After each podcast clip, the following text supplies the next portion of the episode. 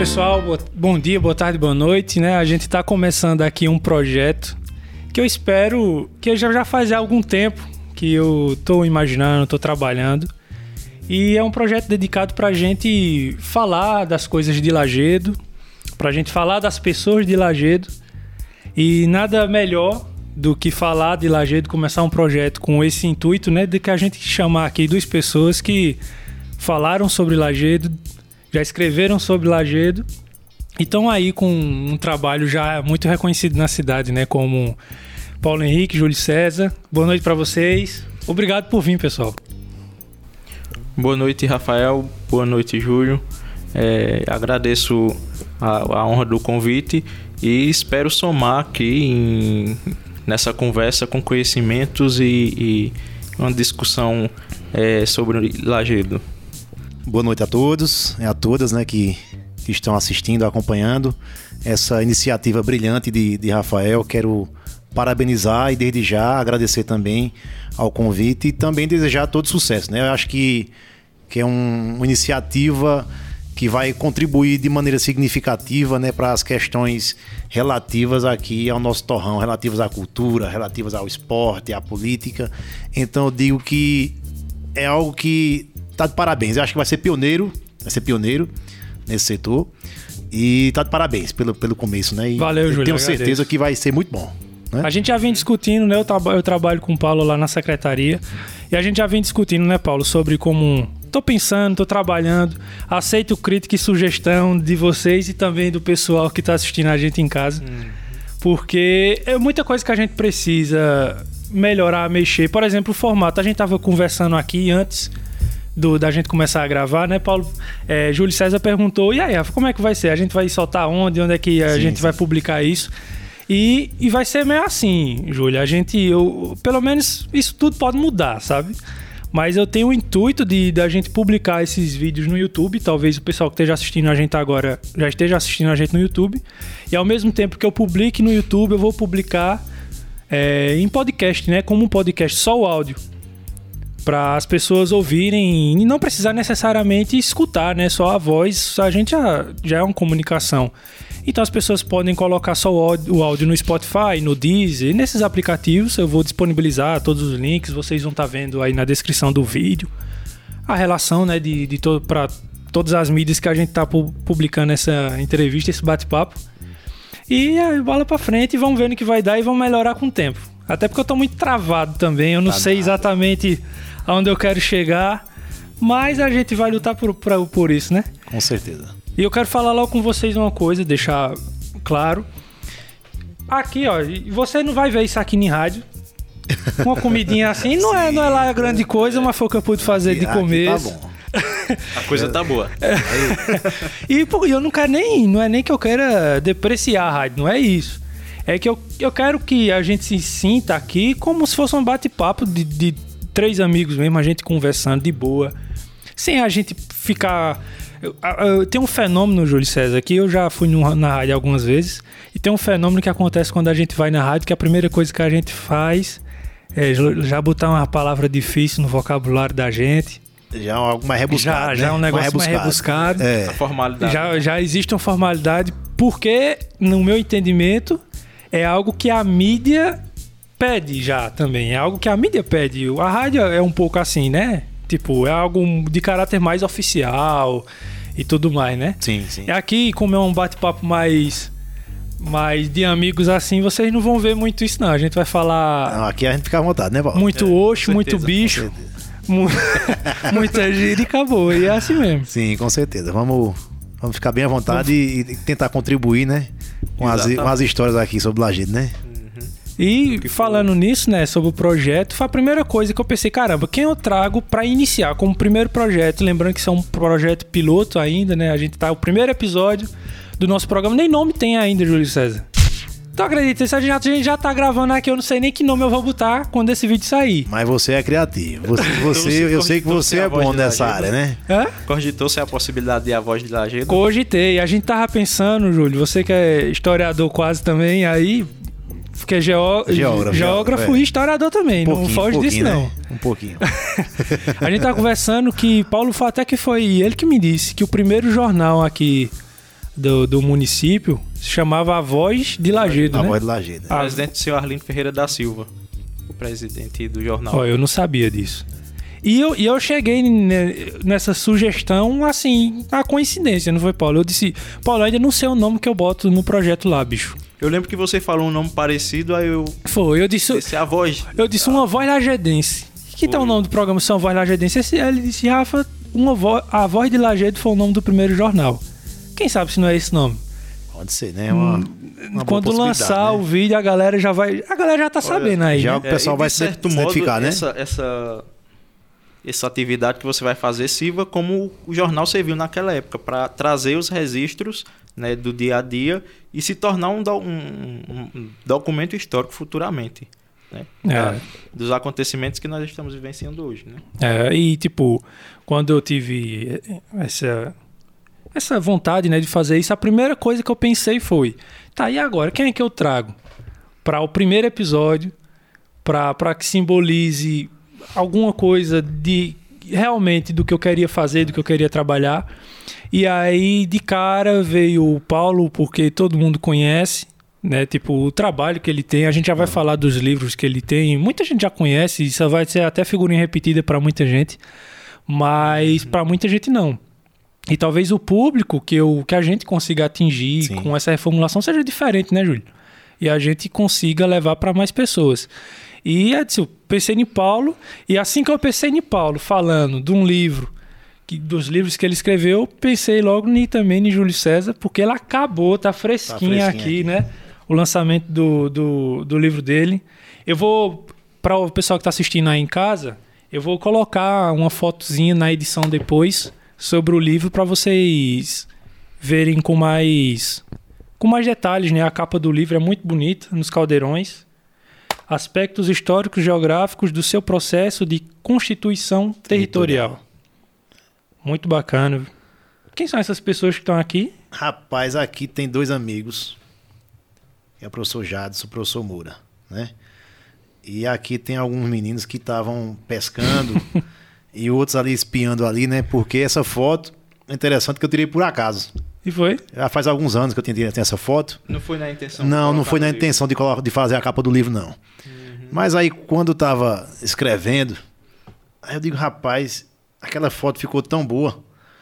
Aí eu aproveitei, né? Mas ficou E- muito bonito. E gente. casa muito com o, o título também do, do texto, né? Da obra. Lajeado, uma poesia na rocha, né?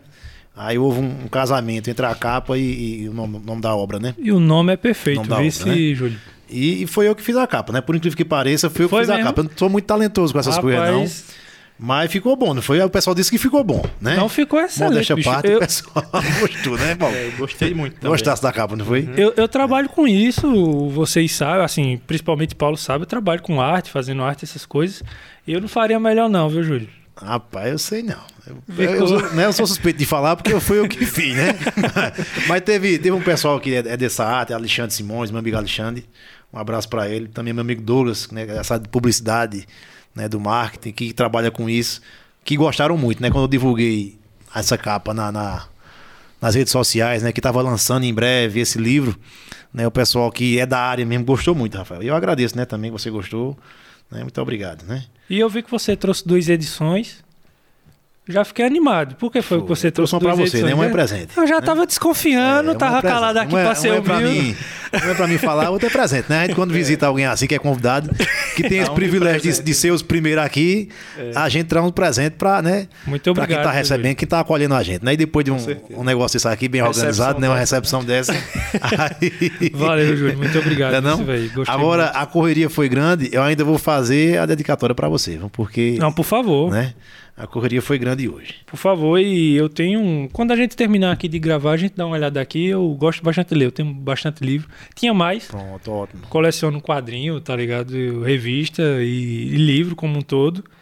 E é, eu fiz até o sétimo período de, de, de letras, né? Ainda tenho vontade de, de retomar a faculdade. Na UFRPE. O FRPE. Foi quase, quase, quase, quase me formei, mas Trancou, trancou. tive que trancar. Tive uns Trancou. problemas, tive que Certo. trancar.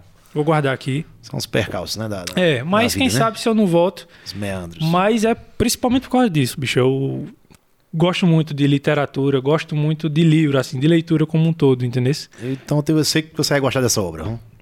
Vai gostar muito dessa obra. E né? pode ser que o incentive a fazer a sua. É, né? quem sabe, né? Bicho, eu. eu Gosta de poesia? Com certeza, Ah, velho. é pronto. Com Então certeza. já, já é um caminho, né? Gosta de poesia é um caminho. Com- a- a- e não é assim, só pra se enturmar na conversa, não. Eu, eu gosto mesmo, por exemplo. Tipo, é, eu tenho um livro que eu comecei a escrever. Eu tenho um livro, é muito presunção dizer isso. Mas eu comecei a escrever um livro quando eu tinha 14 anos. É, de, de romance, né? Ficção. Assim. É, enfim, eu ainda escrevi 50 páginas desse livro, mas nunca terminei. Mas vai terminar. E eu entrei na Eu faculdade. vou, eu vou lhe cobrar, viu? Será? Eu vou cobrar da mesma maneira que eu tô cobrando a Adelmo. Adelmo Torres. Adelmo Torres é amigo da gente. Isso. Lagedense aqui, né? Marcou época aqui, muito conhecido aqui em Lagedo, né, Paulo? É, a gente já pode cobrar ele, que ele disse que dia 30 era Sim, o prazo. né, o hoje prazo mesmo eu cobrei ele, rapaz. Que ele tá Hoje- terminar um livro sobre Lagedo, Major Capitu, sobre Major né? Capitu. E foi. Foi. Aí eu já cobrei ele hoje, que ele disse que ia terminar dia 30.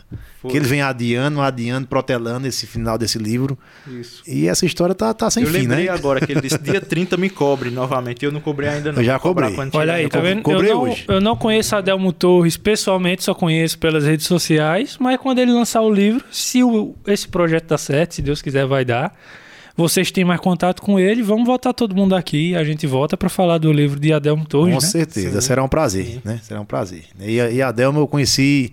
É interessante que eu conheci a Adelmo. Eu nem conheço a Adelmo pessoalmente. Só pelas eu redes conheci a sociais. Adelmo, peguei o contato, acho que foi com o Paulo. Não foi, Paulo? Foi. Paulo me repassou o contato dele quando eu estava escrevendo esse texto aqui. E a Delmo tem, muito, tem um acervo muito grande, muito rico sobre o Lagedo, né? De documentos, né? E sabe muita coisa da história do Lagedo. E aí a gente ia dialogando, eu ia contando né, os caminhos que o livro ia, ia- que a pesquisa estava tomando, né, o, o ano passado, ao longo dessa pandemia. Né, é um momento difícil, tanto pela pesquisa, que também é um trabalho que é muito laborioso e gratificante ao mesmo tempo. É verdade. Mas essa pandemia, a gente dialogando, conversando, e a Delmo se empolgando, eu me empolgando também. E a gente se tornou amigo, né? Hoje a gente liga um pro outro, bate papo, brinca, faz chamada de vídeo, né? Fica aí, fiquei muito contente em fazer um amigo assim de uma maneira à distância, né? De maneira remota também, né? Pra não esquecer essa, Essa palavra. amizade que você tem com a Adelmo, eu tenho com ele desde a publicação do primeiro livro, né? Quando eu publiquei o primeiro livro e ele, a partir daí, a gente começou até a trocar materiais, tudo. Sempre que ele vem para Lajeado, traz alguma coisa para mim. E muita coisa do que tem hoje no museu vem do acervo de Adelmo Torres. É uma pessoa que Inclusive- ama Lagedo. Isso. E, inclusive, Adelmo. documentos importantíssimos, né, Júlio? Sim. Como a, a nome- o original da nomeação do primeiro prefeito de Lagedo, o original da nomeação do primeiro juiz de Lagedo, estão lá no Museu Lagedense e foi material que a Adelmo, Vindo Torres, de Adelmo Torres. Adelmo Torres trouxe pra gente. Eu digo, eu digo sem medo de errar. Delmo é uma pessoa que, mesmo à distância, mesmo à distância, ele contribui muito mais com a nossa cultura, com a nossa história, do que muita gente que poderia contribuir aqui no nosso município. É uma pena, né? É, uma como pena. ele diz, eu saí de Lagedo, mas Lagedo não saiu Não de sabe mim. dele, é. Ainda bem, né? Tem gente que vai, esquece, tem gente que vai, É. guarda na memória e tem É saudade. né? porque eu lembrei agora da Adeus Santos.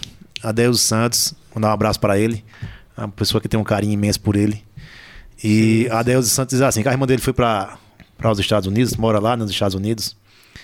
E vez ou outra ela vem, né? Uhum. E a Deus contando essa história da, da irmã dele e de outros lagedenses também que já saíram do nosso torrão e que moram em lugares distantes, espalhada pelo Brasil, outro lugar do mundo, e que às vezes aparece por aqui.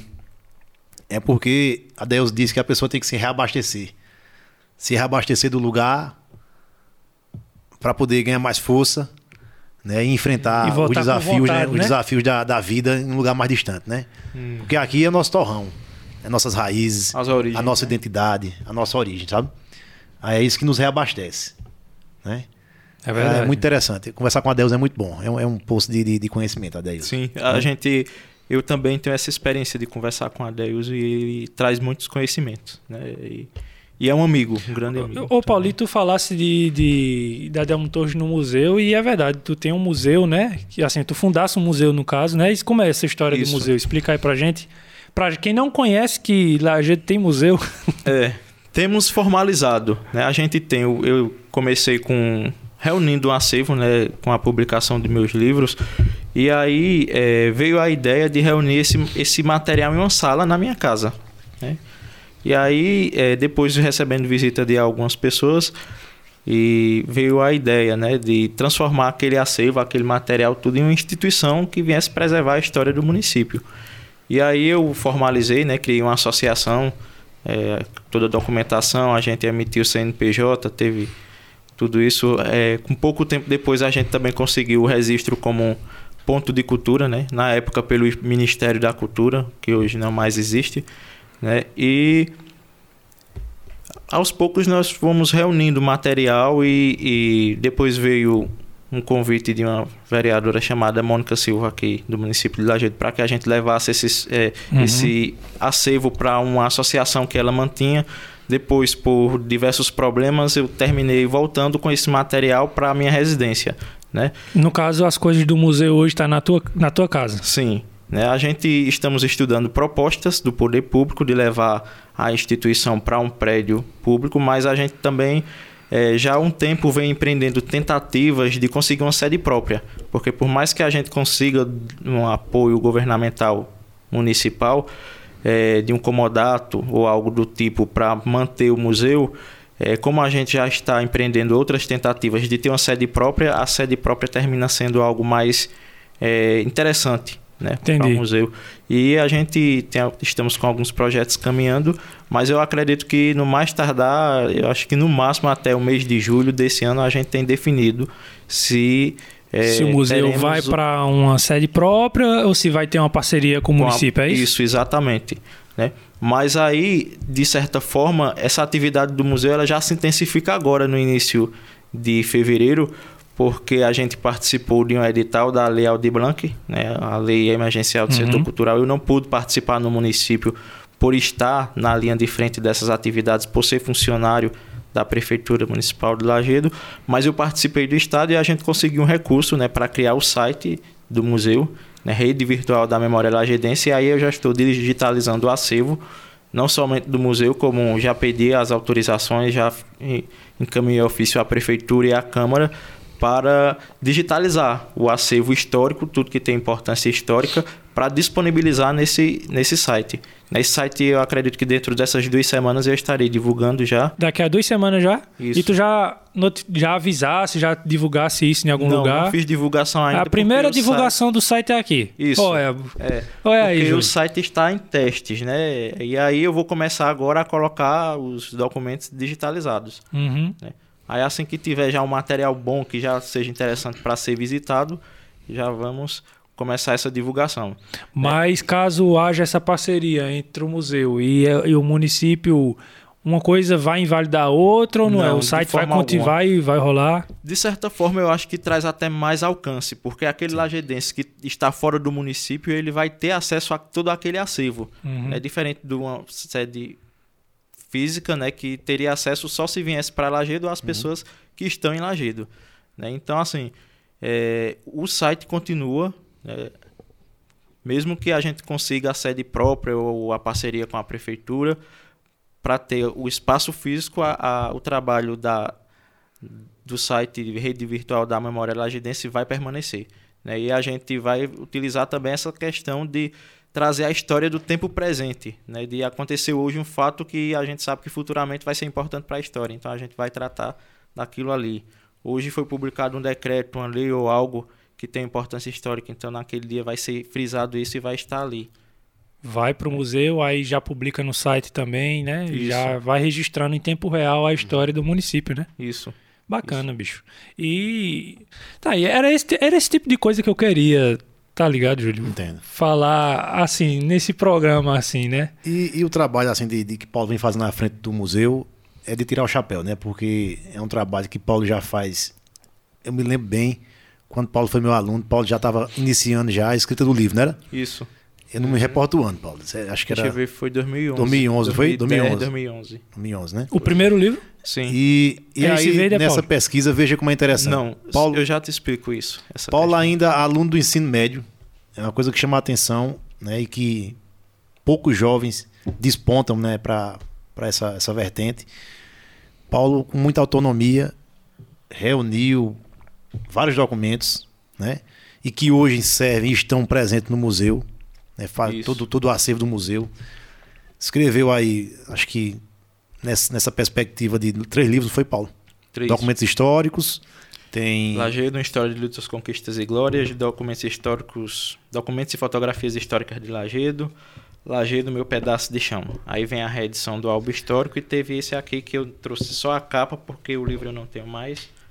Aí É, eu vou, não tenho mais, que é só vou provocar. Paulo, vou provocar Paulo agora, pra gente brincar um pouquinho. Foi fácil. Me diga, seja bem sincero, foi fácil conseguir esse monte de documento Não. espalhado. Foi uma né? dificuldade muito grande. E, e Uma diga-se história de- perdida, né? Praticamente. É difícil, não é De- fácil, cheio não. de quebra-cabeça, de detalhe assim. tem gente, rapaz, tem gente que vê assim o livro. Aí o Paulo sabe disso, que a vê a pessoa se frustra, né, Paulo? É. Aí diz, mas rapaz, o livro tá muito caro.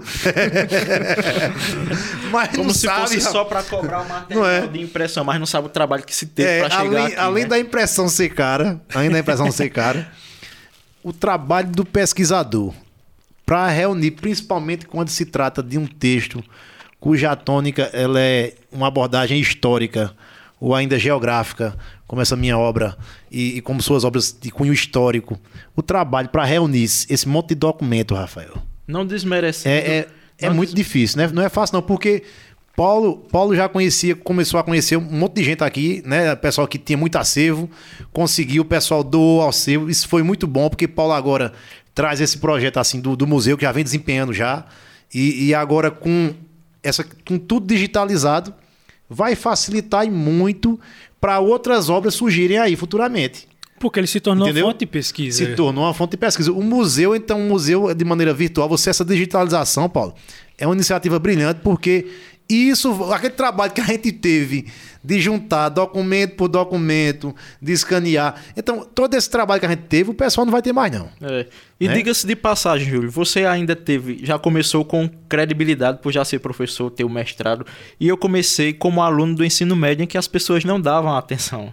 né? Não davam a devida atenção e a credibilidade. Então, muitas vezes eu ia até no poder público mesmo e as pessoas ficavam sem dar aquela devida atenção que deveria acontecer. Mas, E- mas esse, esse trabalho, esse assim, tu falas que comecei assim, mas esse trabalho ele começou, Lá atrás. começou a ser escrito, Paulo, ainda quando eu era graduando. Tu acredita? Uhum. Quando eu era Acredito. Isso, graduando. isso foi um projeto de TCC ou não, Júlio? Não, não. né? Isso- eu, eu digo pra você que, que assim, um pedaço dessa, da história desse livro, desse meu livro, ele tá atrelado à minha história de, de acadêmico, né?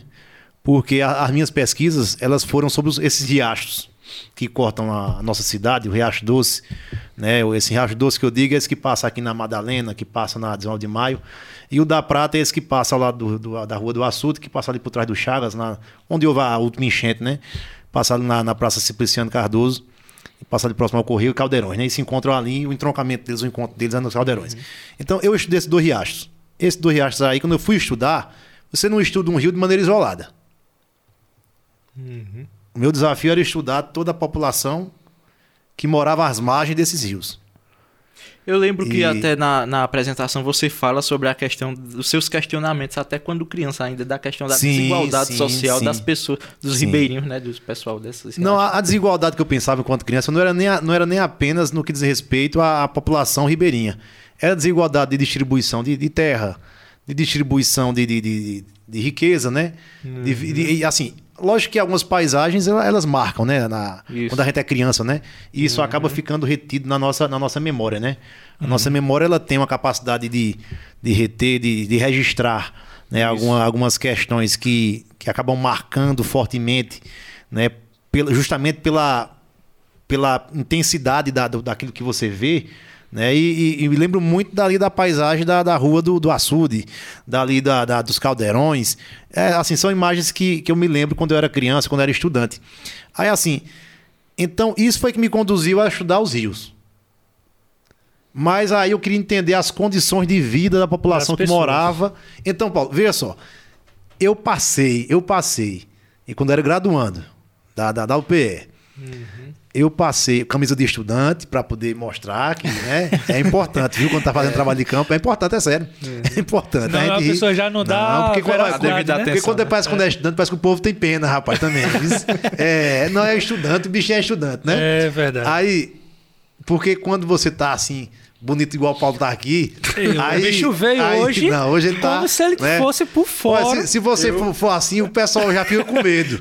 Porque para naqueles terrenos a gente sabe que é meio irregular, né? Que é meio irregular. Aí o pessoal já fica com medo, pensa que vai tirar ele de lá.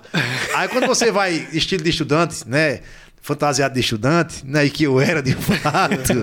aí, aí o que acontece? Aí eu passei, rapaz, de casa em casa. Passei de casa em casa.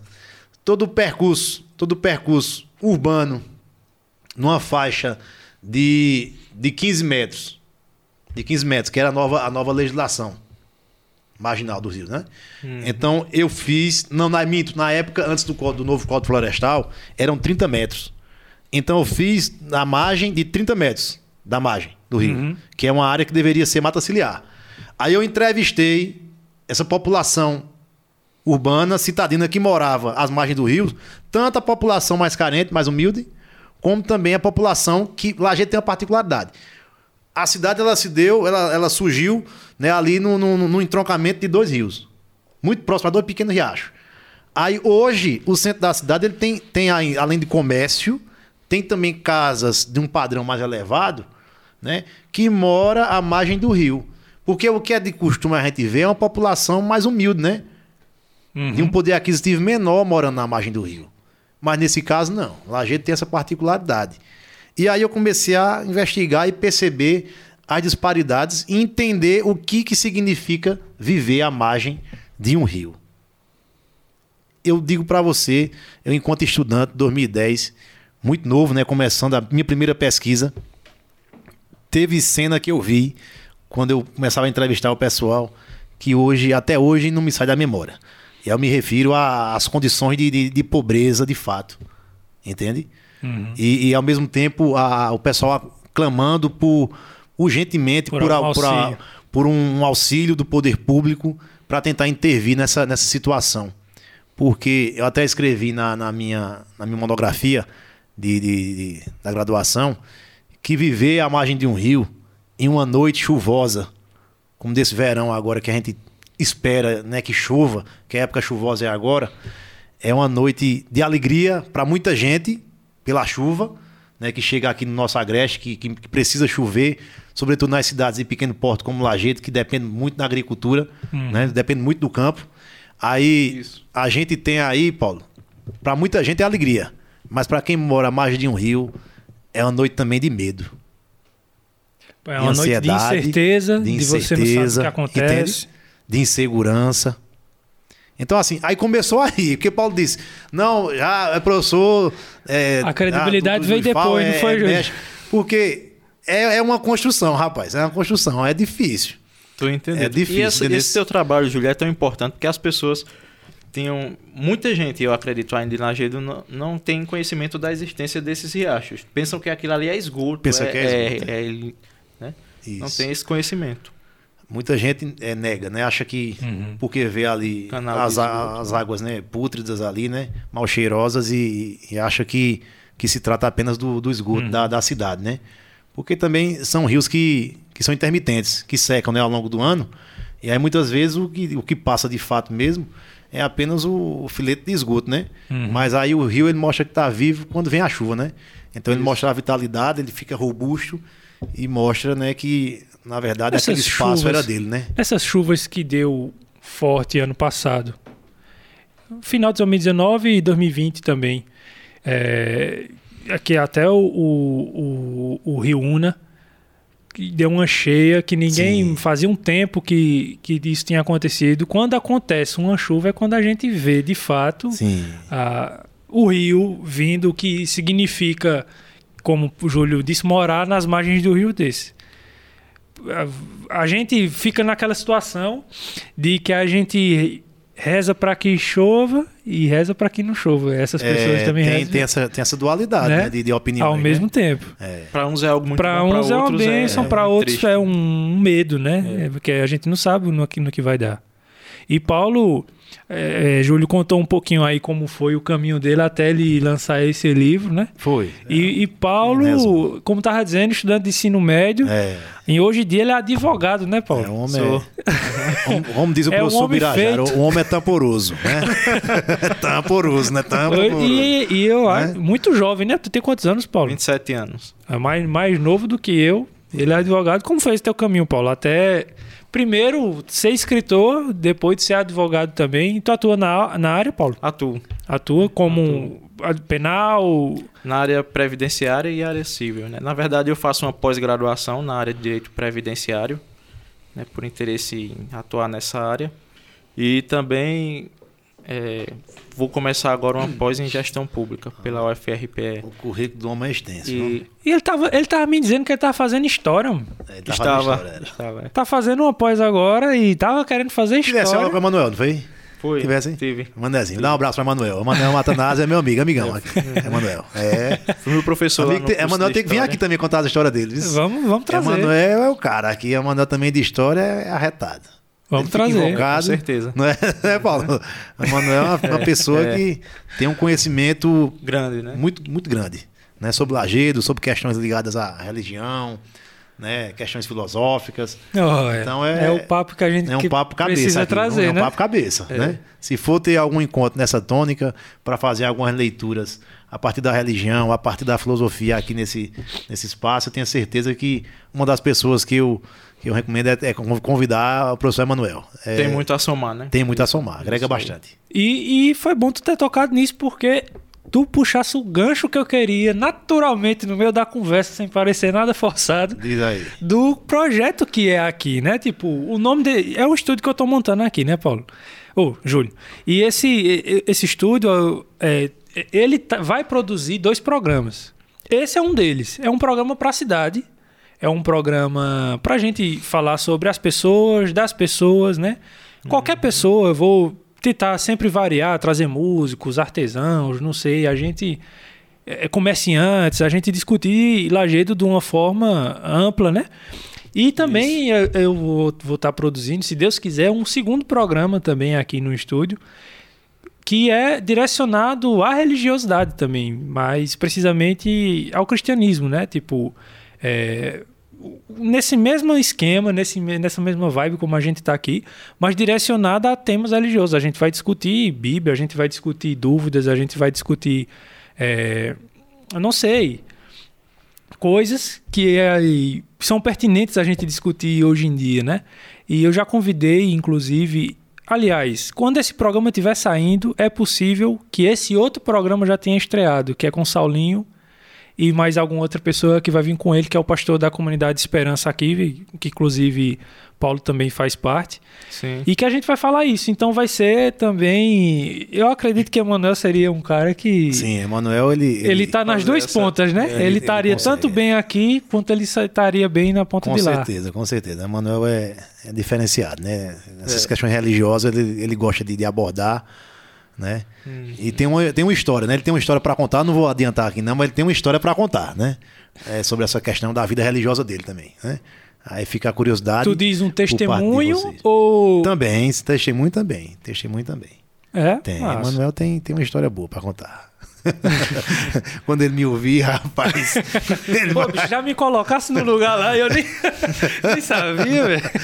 ele, tu é danado, né, Júlio? Ô, Paulo, e de escritor para advogado, como foi? Veja, eu. Quando eu comecei a escrever, na verdade não era a intenção de escrever um livro, eu queria escrever um material para mim, né? não, não, não com a intenção de publicar. Né? Aí quando foi mais ou menos, foi em 2011, aí eu me envolvi tanto que quando eu vi ali já estava, tinha um material bom e dava para fazer um livro. E aí veio a ideia, né? Escrever um livro. Né? Só que eu sofri muita resistência, né? De, de muitas pessoas de dizer que eu era muito novo, que eu não tinha o preparo técnico para um trabalho desse no momento, né? Só que aí eu disse, não, eu vou fazer o que está de acordo com a minha visão de mundo hoje, enquanto aluno do ensino médio, para depois que eu tiver uma formação, uma graduação, uma, uma mestrado, um doutorado, se eu chegar a ter um dia, eu, eu possa confrontar isso e ver é, a minha evolução né, nessa, nesse, nessa visão de mundo, ou até mesmo na visão da história da cidade, né, do município. E aí é, eu escrevi esse livro, eu não consegui apoio para publicar ele, né? Ele foi impresso em casa. 2011 foi? 2011, né? Ele, esse livro foi impresso em casa, uma, publicação totalmente artesanal. E aí, com a, o apoio, na época, a intervenção de Tiago Barbosa e também o apoio de Luiz Vilaça, a gente fez um evento lá no aniversário do Café Cultural. Quando o Café Cultural completou dois anos, Aí foi feito tipo um pequeno evento e foi dado por lançado esse livro.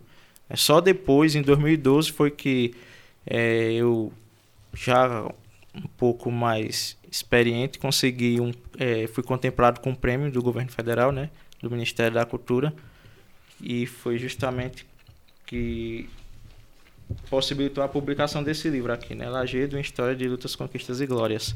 Esse foi teu primeiro livro? Digamos que oficialmente publicado em uma editora, sim. Né? Foi o primeiro livro. Né? E aí, é, como o prêmio foi de 2012, ele foi publicado em 2013. Aí eu tive muito interesse e por faz, ter, estar fazendo esse trabalho em fazer o curso de História. Né? Tanto é que eu fiz o, o seriado da UPE, o sistema seriado de avaliação da UPE. Né? Fiz o primeiro do primeiro ano, do segundo ano. E no do terceiro ano eu perdi o transporte. Que ia para lá e terminei não não tendo como fazer. E a nota do primeiro e do segundo ano não foi suficiente para que eu entrasse no, no, no, curso de História. E aí eu terminei entrando em universidade quando terminei a, o ensino médio em 2011, no final de 2011. Aí, é, os seis meses, digamos assim, que eu fiquei em casa sem atividade de estudo, é, pesquisando, eu, eu fui me, me surtiu muito o interesse em estudar para concursos públicos, né? E aí, vendo os perfis profissionais de cada área, é, o que mais se encaixou com, meu, com a minha vontade foi o de oficial de justiça. Né? E, e, aí eu digo, e aí eu fui pesquisar quais, quais eram os caminhos que eu deveria percorrer para chegar lá. Né? E aí hoje tem que você tem que ter o curso de direito. Né? Eu, eu, alguns estados exigem que você tenha três anos de experiência na advocacia. E aí eu tive esse interesse e. É, pai, quer dizer que uma coisa foi levando a outra. Isso. Tu visse lá no final, aí depois que tu visse, não, eu quero ser oficial de justiça. Foi. Aí pra chegar lá eu tenho que Agora... ver qual caminho. O bicho foi logo no objetivo, né? E... Agora, pra ver o seguinte, é. No sentido de que o oficial de justiça ou algum outro cargo na justiça, o interesse mais era ser aprovado em um concurso público. Mas aí eu vi que os concursos públicos da área de, de para quem é formado em direito são bem maiores, as oportunidades são bem maiores. E aí eu fiz isso, né? Aí é, na, na época meu pai disse que se eu fosse fazer o curso ele me ajudava. E aí eu terminei, né? Fazendo o vestibular para direito na, aí passou em na direito. ESGA. Aí passei. Né, e em 2012, em agosto de 2012, eu iniciei o curso de direito. E aí muita coisa veio para somar, né? Porque muitos dos conhecimentos que a gente tem lá, eu posso dizer que eu tenho uma nova visão de mundo através do, do dos conhecimentos do ensino superior. Uhum. É muita coisa se abriu na minha mente. E, e o, o Paulo, tu é escritor, um escritor histórico, vamos dizer assim, né? Fala sobre a história da nossa cidade, mas tu não somente tem uma pergunta para Paulo, mas para Júlio também. Uhum. Vocês pensam em escrever mais sobre a cidade ou vocês queriam escrever sobre outras coisas também? Quer falar Vai, vai. Eu, eu, vou refletir um pouquinho. Olha, são. Eu, eu, eu gosto sempre, de outras coisas também. Uhum. Vai. Eu tenho o, o, apreço por essa causa da história da cidade, sabe? Porque além dos livros, além de publicar meus livros, é uma coisa que no lançamento da reedição do Álbum Histórico, que foi um livro que a gente o primeiro livro que contou a história de Lagedo e que eu, como presidente do museu, consegui reeditar com o apoio da editora do governo esse do livro Estado. Esse livro tá aí também, né? Tá. O, veja, em 2019 esse livro completava 50 anos de publicado. Esse aqui. Aí o que Vou botar uma imagem também na edição é, da capa dele. Ele foi lançado em 1969, né, pelo autor José Paulo Barbosa. E aí eu digitei o texto que era datilografado e procurei garimpear as fotos de boa qualidade e, e consegui o apoio da editora do governo do estado para fazer a reedição desse livro. Né? Então, assim, eu gosto muito dessa questão da história da cidade, mas é aquela coisa, eu tenho interesse em escrever sobre outras áreas. Na verdade, já escrevi, né? Eu tenho, eu tenho um livro é, lançado em, em julho do ano passado. Que tu trouxe essa capa aqui, dele, eu né? Eu trouxe só a capa, a foto da capa, que depois eu vou passar para você também. Essa... Que é justamente na área jurídica, né? Que é o poder legislativo, poder judiciário a necessidade da exigência de um nível de escolaridade aos representantes do Poder Legislativo, assim como é, é necessário aos representantes do Poder Judiciário. Rapaz, né? é a algo... prova que foi tu que escreveu é tu ter decorado, aprendido, tá na tua cabeça esse subtítulo isso. aqui. É, isso foi resultado do meu TCC, né? o TCC a gente não esquece não, né, Paulo? Não, não. Foi tanto, tanto preparo para a apresentação né? ah, que, que a gente nunca esquece. TCC é, é, é bronca. É. E aí... É, eu fiz.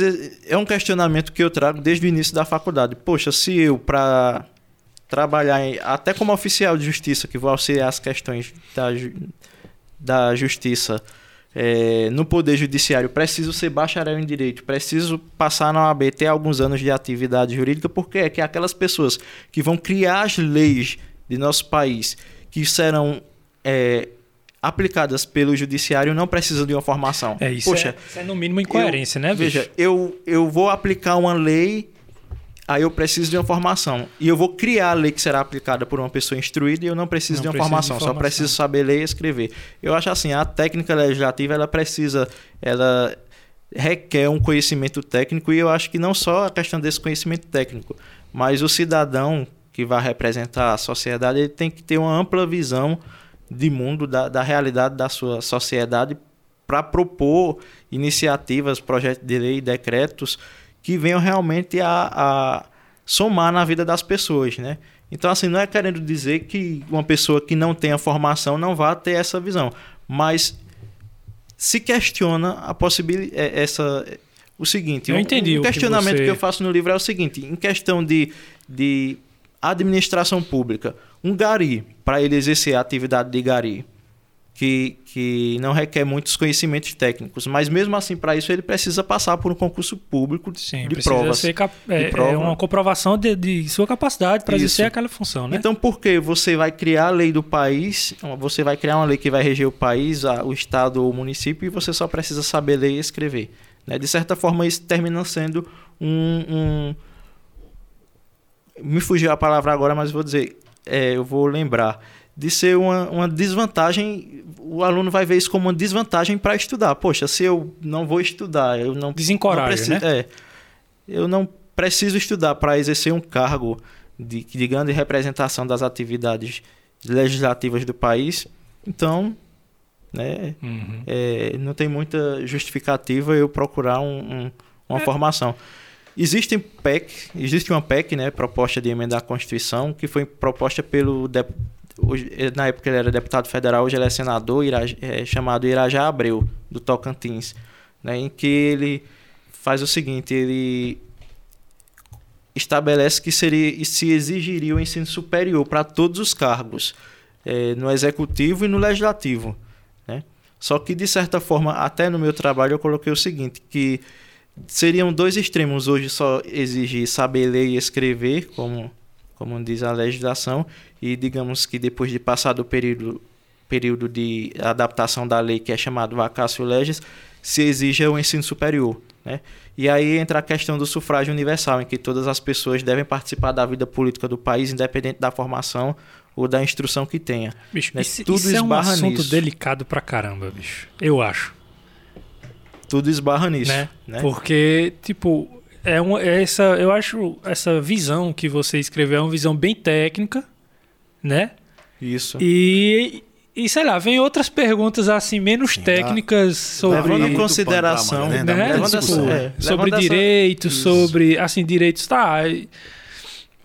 Porque disso aí do que você está falando para para uma pessoa que não tem uma capacidade técnica, por exemplo, poder assumir um cargo público, um exemplo, só um exemplo. A diferença não é, não é tão grande, afinal, um gestor de uma cidade ele tem uma grande responsabilidade nas mãos. Né? Então você já abre essa, essa, essa, esse caminho aqui, tá? Você se questiona uma coisa, como essa que você questionou, você abre margem para questionar essa outra também. Mas aí quando a gente começa a questionar esse outro lado, a gente também para para pensar, tá, mas e o, di o direito de qualquer um chegar e se candidatar a uma... Sim. É, é, dá E uma tem- boa ainda tem outras discussão. questões, tem outras questões, só desculpa interromper, Paulo, que diz respeito a- aos múltiplos conhecimentos e inteligências que, que o indivíduo Sim. ele possui e que necessariamente não é um conhecimento que é técnico para aquilo. né? Ele não tem a- aquele nível de escolaridade, aquela formação que, digamos assim, que Paulo coloca, né, que deveria ter, de certa forma, né? Mas ele tem, por exemplo, um espírito de liderança para conduzir uma equipe. Uhum. né? Ele é líder e ninguém se torna líder. né? Você é líder, você não é. Não é verdade? É verdade. É, isso aí é uma coisa que você, a a vida e as experiências que você realiza que, que você vai conseguindo se capacitar e, e ter essa, essa liderança, além de outras habilidades que, que o indivíduo tem e que pode conduzir. Então, assim, são, são, assim, são opiniões e que se a É. gente for discutir aqui, Exatamente. como eu disse, é, é muito pano para manga, né? Tem É, muitas coisas manga, beleza? Contra Mas e é um trabalho favor, interessantíssimo, né? bicho. Não, mas Se for olhar interessante. pelos dois viés, tem argumentos para uma coisa e argumentos Pra para outra, outra, é, né? pra outra, é. Então, é uma do coisa- ponto de vista técnico, o trabalho, eu não li o livro, né? Eu não, não sabia do. Você, assim, eu sabia porque você já tinha me falado antes no trabalho e tudo mais. Hum. Mas eu não cheguei a ler o trabalho e também nem sei se eu entenderia, porque eu não sou da área. Mas desse ponto de vista é uma excelente premissa, né? e eu Sim, imagino que deve ter existido. Não sei se já existiam outros trabalhos com a mesma vertente no campo jurídico, etc. Não. Não existiam. Não. Então deve ter gerado, querendo ou não, uma grande discussão sobre isso no- na área, né? Assim, para na, na faculdade mesmo, É. entre os professores. Nem muito os... ainda, porque eu não divulguei muito, né? Mas é o que eu pretendo fazer futuramente, porque pode ser que isso seja um caminho para que eu seja Pra que se abra uma conhecido. discussão. É, é. Só Mas o fato de você abrir a o interesse discussão... de ser conhecido como escritor fora de Lagedo. Né? Porque dentro da conversa que a gente tava, a pergunta era justamente: você tem interesse em escrever outras coisas, né? outras, Aham. outras questões e. e Não só tem como eu escrevi, né? é, é. E assim, eu tenho outros trabalhos caminhando, porque eu sempre estou pesquisando. Eu, no momento, estou pesquisando o seguinte: é, eu pretendo fazer, pelo menos, eu acho que um capítulo de livro, se não der, se não for assunto para um livro, mas o histórico né, do, da, do órgão gestor máximo de cultura do país. Desde a, um departamento do Ministério da Educação, o antigo MEC, até a criação do Ministério da Cultura, todo o percurso do Ministério da Cultura, o fim, e a- agora a Secretaria Especial da Cultura. Né? De uma certa forma, eu estou vendo ainda a, im- a importância desses órgãos e se houve retrocesso ou não com as modificações, com o fim do Ministério da Cultura. Né? Uhum. Esse é, é um material que já tem alguma coisa, muita coisa, na verdade, já caminhando. Caminhando. E um que eu pretendo fazer, e depois eu pretendo falar com alguém para a gente fazer uma parceria e escrever juntos, é uma galeria dos eh, senadores de Pernambuco, né? desde o início da história do país e até eh, trazer ali. a- eu comecei a pesquisar e já um tem um projeto bom que tem, material tem tudo para ir para frente, né? Tem, tem. tem um material. E assim, a dificuldade é porque os, os primeiros a gente não tem foto. E o que eu mais queria era colocar fotos para ficar aquela, aquela publicação dinâmica, né? Esse é o seu desafio. Mas, mas vai devagar que a gente tem um livro para escrever, viu? É, tem, é, tem Pensa que eu outro, tô, né, de- que eu de- tô esquecido. Não. Vocês têm um livro, vocês têm um livro junto, é? Cardoso, a gente né, tem, um- a gente tem um, tem um projeto aí para tentar, né, a gente É. escrever alguma Uhum. coisa, para contribuir. Inclusive, eu tô vendo. é, e não divulgo muito não, viu? Deixa a gente começar, é, pelo é. menos. Viu? não vamos divulgar o que não foi começado. né? É. Não, depois o pessoal tá cobrando aí, viu?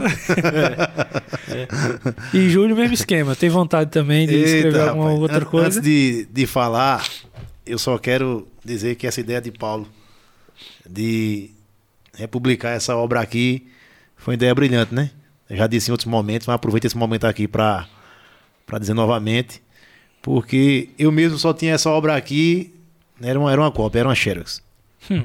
Só eram poucos lagedenses que tinham, que tinham esse, esse texto aqui, né? O texto original de fato.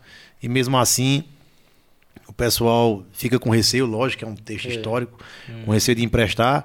E também de, da própria de emprestar e danificar, ou de alguém ficar com, com o livro, né? Tem gente que tem esse mau costume, que não devolve o livro, não. Aí, de perder a obra, né? Ou seja, então, nesse caso, essa aqui é a obra mãe. Então, quem vai escrever sobre o Lagedo, sem dúvida, tem que ler Zé Paulo Barbosa. Isso aí é fato. É a obra mãe. E digo que quando eu tava fazendo É o diário, base, né? Paulo, tu ainda tem edição desse o livro diário de. Tenho. Pra vender Sim, e tudo mais? Sim, tenho ainda. Tu tem o, o algum link já pra comprar? Fala diretamente Veja, contigo. no site do museu, por enquanto falando comigo, né, né, mas no site do museu eu vou colocar todos esses livros à venda. Vamos botar na descrição do vídeo, né, Bom. Paulo? Pra quem se interessar, ir atrás do Sim. livro. E Aí- não somente o de Paulo, mas o de Júlio também. Sim, exatamente. Vai ser arretado. Aí quando eu estava pesquisando, eu fiz, eu fiz uma pesquisa muito ampla no Diário de Pernambuco, digital. Aí eu vi a repercussão de quando saiu a matéria lá. Se eu não me engano, foi. Ou foi Pedro Vilaça, ou é foi, uma ou foi matéria o que fala professor. Né? Lagedo e Limoeiro. Essa que ele... Não, não. Tem, último. é- tem, uma, tem uma matéria que fala de fato e, e do perfil de José Paulo. Eu salvei. Eu salvei essa matéria. Se eu não me engano, ou é Pedro Vilaça, ou é o professor Antônio Vilaça. né, que fala a respeito da, da pesquisa que José Paulo fez e destaca a relevância, já naquela época, desse trabalho. né. E quem, quem fala também sobre o desafio de, de pesquisador naquele momento, José Paulo Barbosa, é Alda Simões. Isso. Né? Alda Simões ela escreveu um, um artigo muito interessante que está na primeira edição da revista do Instituto Histórico Geográfico Cultural do Lagedo, que fala justamente do, do- dos desafios de José Paulo Barbosa. Então, Inclusive, É. ela fez um texto e tá aí nesse livro, né? Ela- tá eu aqui também? Tá, Pronto, tá. arretado. Eu falei com ela porque eu, eu lembro que eu participei desse evento do Instituto Do Histórico Instituto. E, e a Alda deu uma palestra, Foi a ministrar né? uma palestra, foi. Ministrou uma palestra sobre o assunto, aí eu falei com ela para fazer um... é, resumir isso em um texto e, e se colocar aí no livro. Massa. Então tem a apresentação dela, como disse o Antônio Oliveira, o autor do hino do município. É, São Antônio é, é um baluarte né, da, da cultura lagedense. Demais, né? né? É, e tá vacinado já. Tá, tá vacinado e tem que se cuidar. Tem que viver muito tempo ainda, que é pra contribuir mais com o Lajedo, né? Tem mais Com uns certeza. anos aí, Aí né? é- umas essa- décadas aí de Essa aqui é de obra mãe, gente. atribuição, Tem, né? tem que ler. Aí, falando assim da minha, da minha história, dessa vontade de escrever, de não escrever, vê só. Eu, como eu tinha falado anteriormente, eu já escrevi dois TCC, né? Ou seja, o trabalho foi dobrado, viu, Paulo? Foi um TCC na graduação e um TCC na, não, no, na especialização em ensino de geografia, também na UPE. Porque primeiro eu estudei um rio, que foi o Riacho Doce, e depois o Riacho da Prata. Entendeu? assim? Aí quando eu comecei a fazer ali a, os projetos para tentar fazer um mestrado, eu comecei a dialogar com o meu orientador. E ele disse: Ó, Júlio, a gente tem que sair de um rio e agora a gente tem, tem que ir para um objeto de estudo maior. E aí a gente vai pegar a bacia, a bacia do Rio Una. Né? Então a gente pega a bacia do Rio Una, esses rios estão inseridos na bacia do Rio Una, mas aí a gente não tem como discutir a questão urbana né, aqui em Lagedo né, com o Rio Una. Né? A gente tem que discutir. Aí fui discutir São Bento no Una. Foi. Então eu fiz uma discussão, escrevi um pouco sobre a, a história de São Bento, que é uma história né, muito interessante também, a história de São Bento. É lógico que não, não aprofundei, é uma- é uma análise né, geográfica, análise geográfica, né, histórico também, e é que eu procuro fazer uma discussão né, do processo de construção também da, da cidade e da interação da cidade com, com o rio né, ao longo do tempo. Então é bem, bem interessante também. Aí o texto que eu escrevi, né, que não foi de Lajeito, foi esse. Aí, assim, quando foi na- já agora recentemente, eu tinha a pretensão de tentar o doutorado, né? Mas aí o doutorado eu já, já quero escrever sobre Lagedo. Entende? Porque assim, eu, eu enquanto, enquanto pesquisador, enquanto professor, né, fui aluno de universidades públicas, né, tanto da UPE como também da UFPE em Recife. Eu me sinto assim com essa, esse compromisso, com essa responsabilidade Devolver de, o que de recebeu, né? devolver, de contribuir com o meu lugar. Entende? No mínimo contribuir com o meu lugar. Entende? Então eu acho assim que a gente tem que deixar uma, uma contribuição, porque foi feito todo um investimento, né? um investimento muito grande né, no, no, no estudante, no estudante, sobretudo no, no estudante de, de, mestrado, que é bolsista e tudo mais. E, e aí eu penso que essa, essa é um livro, sem dúvida alguma, é uma, é uma contribuição que, que vai ficar ao longo de, muita, de muitas gerações, né? Hum. Muitas gerações. É, e assim, eu, eu tenho essa, essa ideia de continuar escrevendo sobre Lagedo. No, na próxima vez eu quero escrever a tese. Né? Deus permita que, que eu consiga fazer a seleção esse ano e doutorado e, e conseguir passar para escrever sobre a relação campo-cidade aqui na, no nosso município, né? Eu, eu destaco, eu, eu faço eu transito aqui nessa obra, nessa relação, mas eu quero fazer algo mais aprofundado. De fato, fazer algo mais aprofundado né? Porque é uma, também é uma exigência da, da, de um aluno de, de doutorado, né? de uma tese, né? Então você tem que aprofundar algumas questões. Então, é, possivelmente essa, essa tese, ela. Já tô, tô, tá, já estou planejando já, né, se eu conseguir entrar no doutorado, se eu conseguir terminar o doutorado. Certeza porque a, porque a questão também não é só entrar, a questão é terminar a tese, né? É. Se, eu é conseguir, tá. se eu conseguir terminar a tese, aí a gente vai lutar né? Eu vou lutar para dialogar com a editora e, e, se Deus quiser, Deus, Deus permitir, tentar publicar, né? Tentar publicar essa, essa obra novamente sobre, sobre Lagedo. Né? E assim, é, como se trata aqui é de uma história e também de uma, de uma geografia de Lagedo, dessa obra, é, eu já conversava com um amigo meu, é, com o amigo Adeilzo, e com, também com o filho dele, com o Alceu, e dizia que uma reedição dessa, desse texto, ele, ela vai sair quando eu tiver aí os dados do IBGE, né? Aí o último censo do IBGE, ele vai me permitir fazer uma, Tem uma, previsão uma leitura. Sair, é só, o, o IBGE ele está ele tá contratando pessoal, né? E acredito que já devem estar fazendo né, esse trabalho de campo, né? Pelo menos lá em casa não passaram ainda, né? É, né o censo seria o ano passado, né? 2020. É, seria ano passado. Seria ano passado, da, da pandemia, pandemia, né? Foi adiado. Mas aí o pessoal já deve estar tá contratando para iniciar agora em 2021.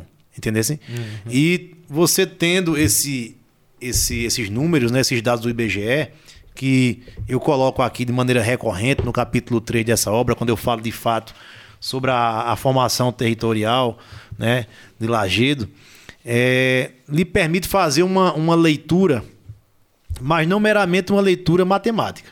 Porque é como eu digo, a, a matemática, ela, você consegue ter assim um, um, uma noção. Uma noção. Só que, só que é, tem coisa, Rafael e Paulo, que os números eles não conseguem revelar. Uhum. Eles não conseguem revelar a essência. Algo subjetivo, então, algo isso, mais. Então é, então é preciso que. Aí, aí é o papel do, do pesquisador. E aí vai muito da sensibilidade né, e dos conhecimentos que cada pesquisador ele reúne. Que ele consegue analisar os números e tecer correlações né, entre alguns elementos e fazer uma leitura. Então eu, eu penso que a, isso não é fácil. Isso não é fácil, não. Né? Então é, é demanda você que você sente, como diria o, o geógrafo Milton Santos, né, a parte do corpo que o intelectual mais usa se engana que quem pensa que são os olhos. Né? É, de fato, é, a bunda. Para sentar, fazer análise, fazer. É, é, é, Eu brinco com os alunos, todo mundo diz, ah, é os olhos, professor. Não, tá errado. Eu digo, eu dou aula sobre. Já dei aula sobre TCC, elaboração de TCC, elaboração de projeto na Universidade de Pernambuco. Se né? bem que os olhos sofrem também, viu, Júlio? Porque Sofre, eu sou quase, mas... às vezes Quer dizer, eu tiro o óculos e enxergo tudo embaçado. Eu mas, acho que por viver Mas às vezes você descansa, mas sabe? sentado você tá direto. ninguém vai fazer as coisas em pé, não, né? Chega, Nem deitar. quadrada, né? É, não, é, é, Então, assim, é, é um trabalho que, se Deus quiser, quando sair esse censo, eu vou começar a fazer. E fazer a segunda edição né? do livro. Fazer essa leitura. Aí demanda tempo, né? Essa leitura, hum. tentar enxergar algumas questões né, recentes, recentes sobre Lagedo, porque, veja, dez an em 10 anos acontece muita coisa. Uhum, demais. É, o último censo ele foi em 2010. Isso. Né, uma, uma das dúvidas que, que paira, por exemplo, na população aqui do Lagedo, diz respeito à população absoluta.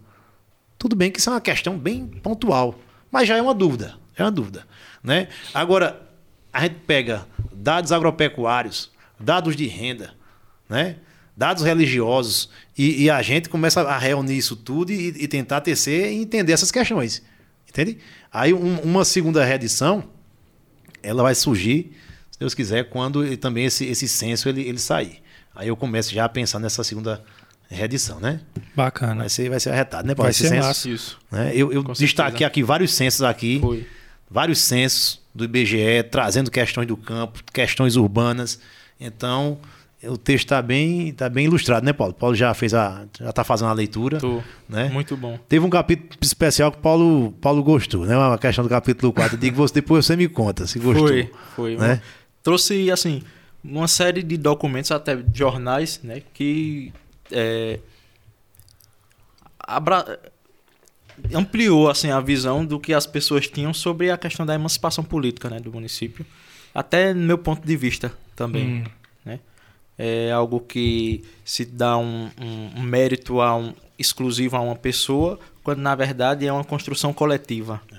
Uhum. Como tudo que se faz pelo bem do município sempre é uma construção, Construção coletiva. coletiva. é verdade. Teus livros não teriam saído sem a colaboração de um monte de gente, De né, um Paulo? Exatamente, gente, é. exatamente. Se as pessoas não tivessem me recebido nas casas, né, eh, nas suas casas, eh, disponibilizado o acervo, e aqui eu cito em especial eh, Dona Adolfina Pacheco, né, justamente pela ela já faleceu, né, em memória, mas pelo eh, foi assim a pessoa que mais me incentivou e mais cedeu acervo, apesar dela não ser de Lagedo, mas o esposo dela era de Lagedo e descende dos fundadores de Lagedo, né? E aí ela reuniu o acervo dessas pessoas, de Barão Cazuza, de, de Inês de Paula Medeiros, né?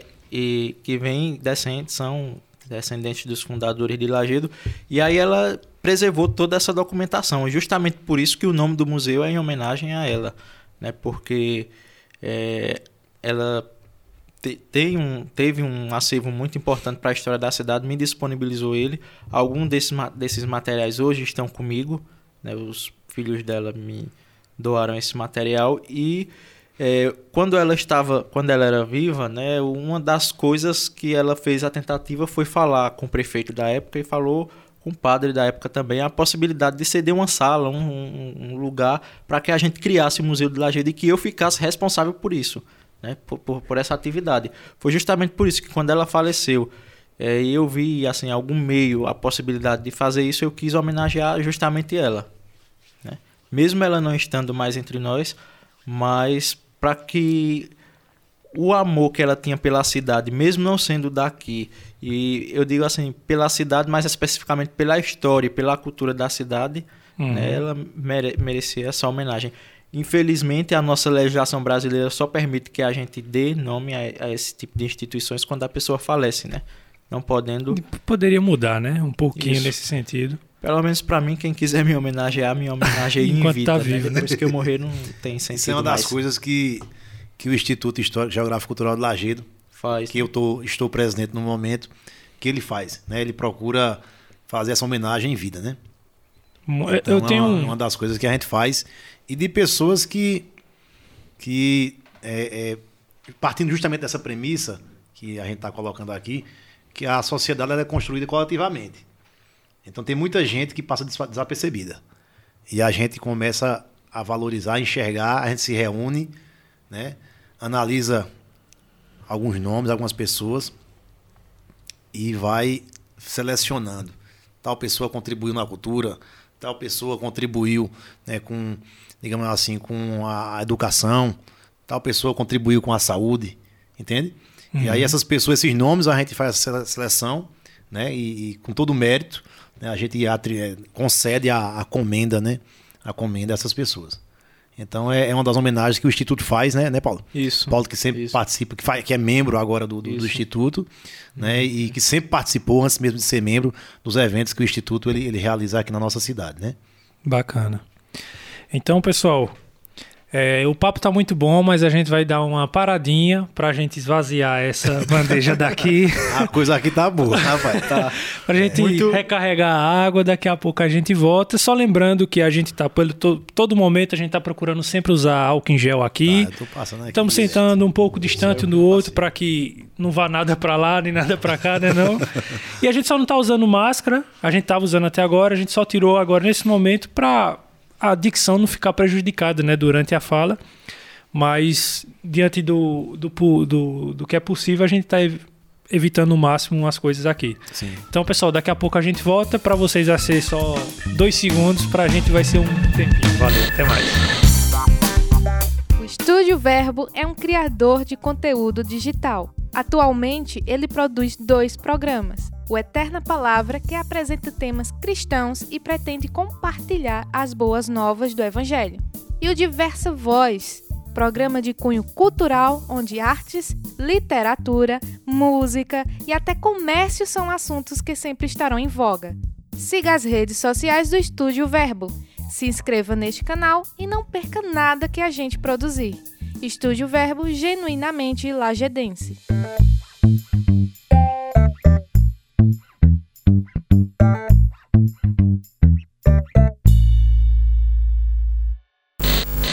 Então é isso, pessoal. Uma bandeja vazia depois. A gente tá voltando aqui para falar sobre sobre essa conversa que tá muito legal, né, bicho? Com certeza. Obrigado pelo vocês ter aceitado esse convite. Foi bastante especial e eu quero trazer, assim, é como eu tava dizendo, né, não somente escritores, é público em geral, pessoas em geral de Lagedo, mas tem muitos escritores aqui ainda em Lagedo que Seria muito legal também estar aqui, né? Tem o Magno também, que tem vários isso, livros, isso. né? Marília Bizarria também escreve muito. Exatamente. Paulo conhece mais escritores ainda que às vezes não estão recebendo. Às vezes as, as, pessoas nem sabem, né? Nem que ele tem uma produção Isso, artística. São muitos, né? Temos muitos, muitas pessoas escrevendo nessas áreas, uns na área de ficção, mas é, a gente está até na, na secretaria listando essas pessoas né, para ver o que é que pode fazer é, em auxílio questão da literatura, né? Incentivar essas e, coisas, né? E eu destaco ainda o, o pessoal que escreve para o Instituto, né? Para a revista Isso, do Instituto. É, a revista. Por exemplo, é Jadson, Jadson Almeida, né? Professor Jadson. Uhum. É, que escreve sobre Lagedo, sobre... Fala do período da ditadura, né? Também é muito interessante o, o texto dele, é né? uma pesquisa que ele uhum. que eu incentivo bastante para que ele faça, faça um livro também, sabe? É, o professor Moura também, meu amigo Moura, Moura Kleberson, Kleberson né? Também é outra pessoa que escreve divinamente, né? Que conhece muito sobre, sobre Lagedo. E outros mais que não me reporto agora o nome, mas que contribuem. O professor Giovannes, que foi meu aluno, né? Que terminou agora Isso. há pouco o mestrado, hum. né?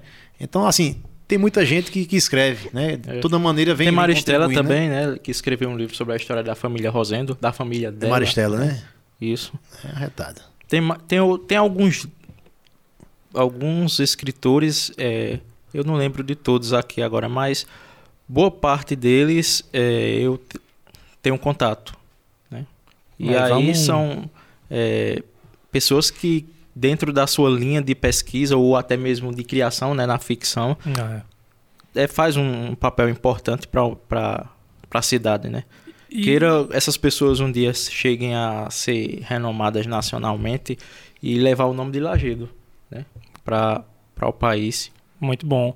E vocês, como escritores, vocês acham que falta incentivo ainda aqui, tanto no município como assim, no estado, no país? Ou, ou as portas estão abertas? Vocês acham que as portas estão abertas aí e falta um pouquinho mais de, de força de vontade de correr atrás? Ou ou as, não sei, o que é que vocês acham? O meio atrapalha, o meio facilita? Os caminhos existem, né? Existem várias editoras. Eu hoje acompanho uma, diversas editoras e vejo que elas sempre abrem processos seletivos para publicação de livros, né? premiações.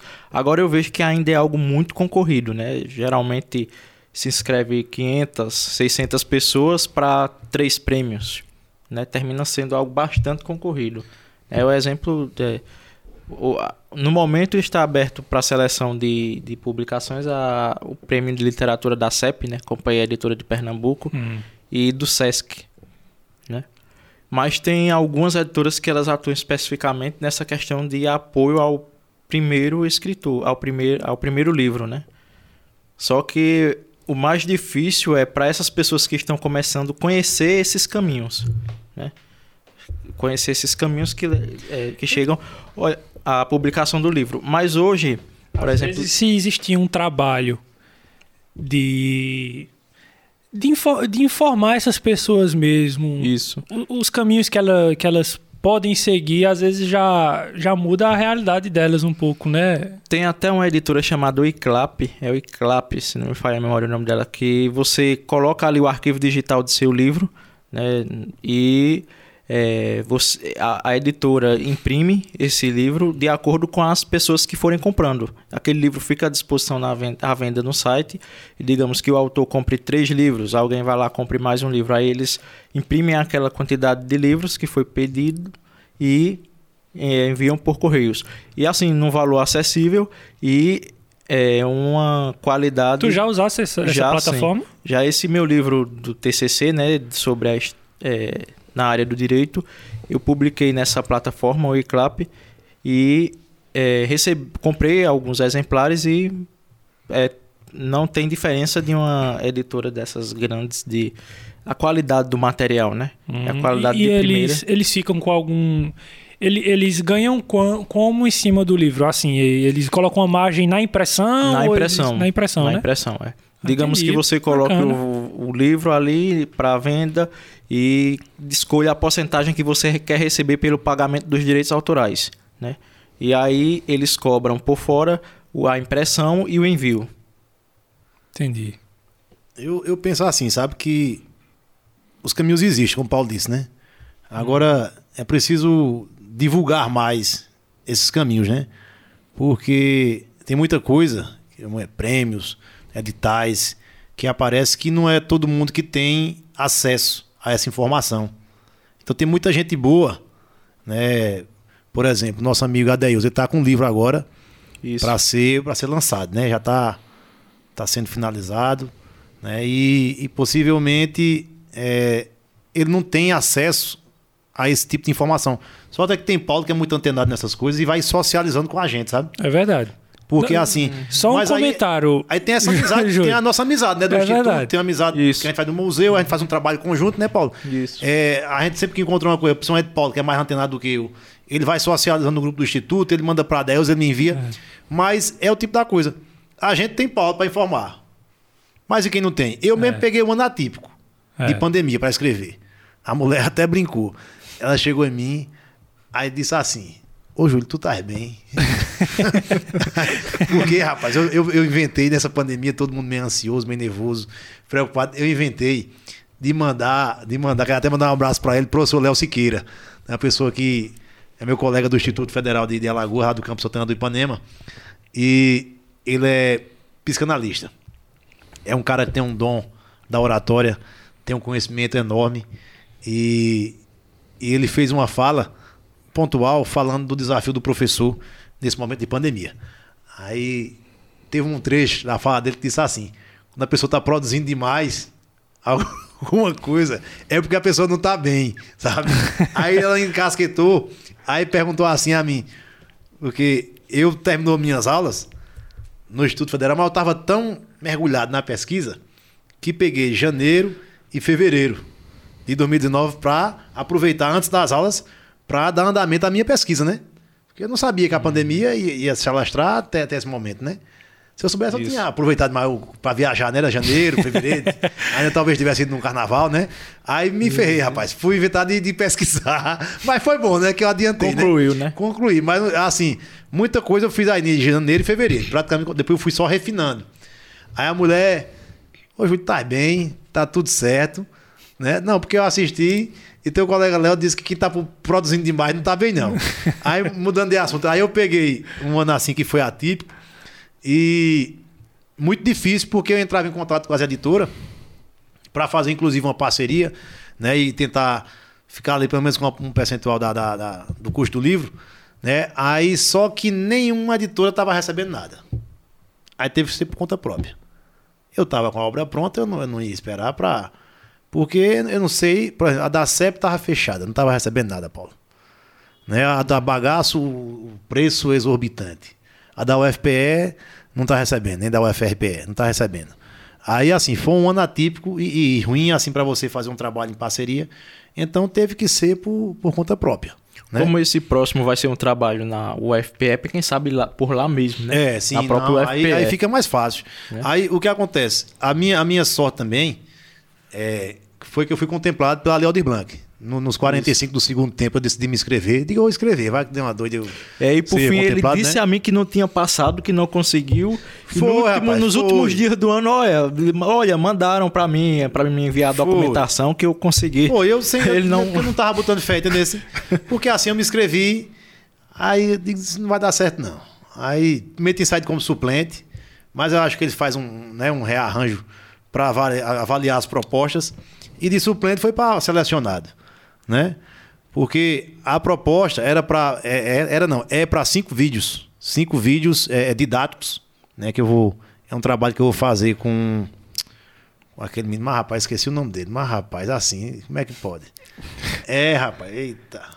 Agora me fala. Depois você lembra, você me Eu diz lembrar que o eu coloco dele. na edição. Pronto, vamos. Vai aparecer Mas, o nome. rapaz, agora aqui. faz a memória, Pim. rapaz. Deu um tilt agora, fui.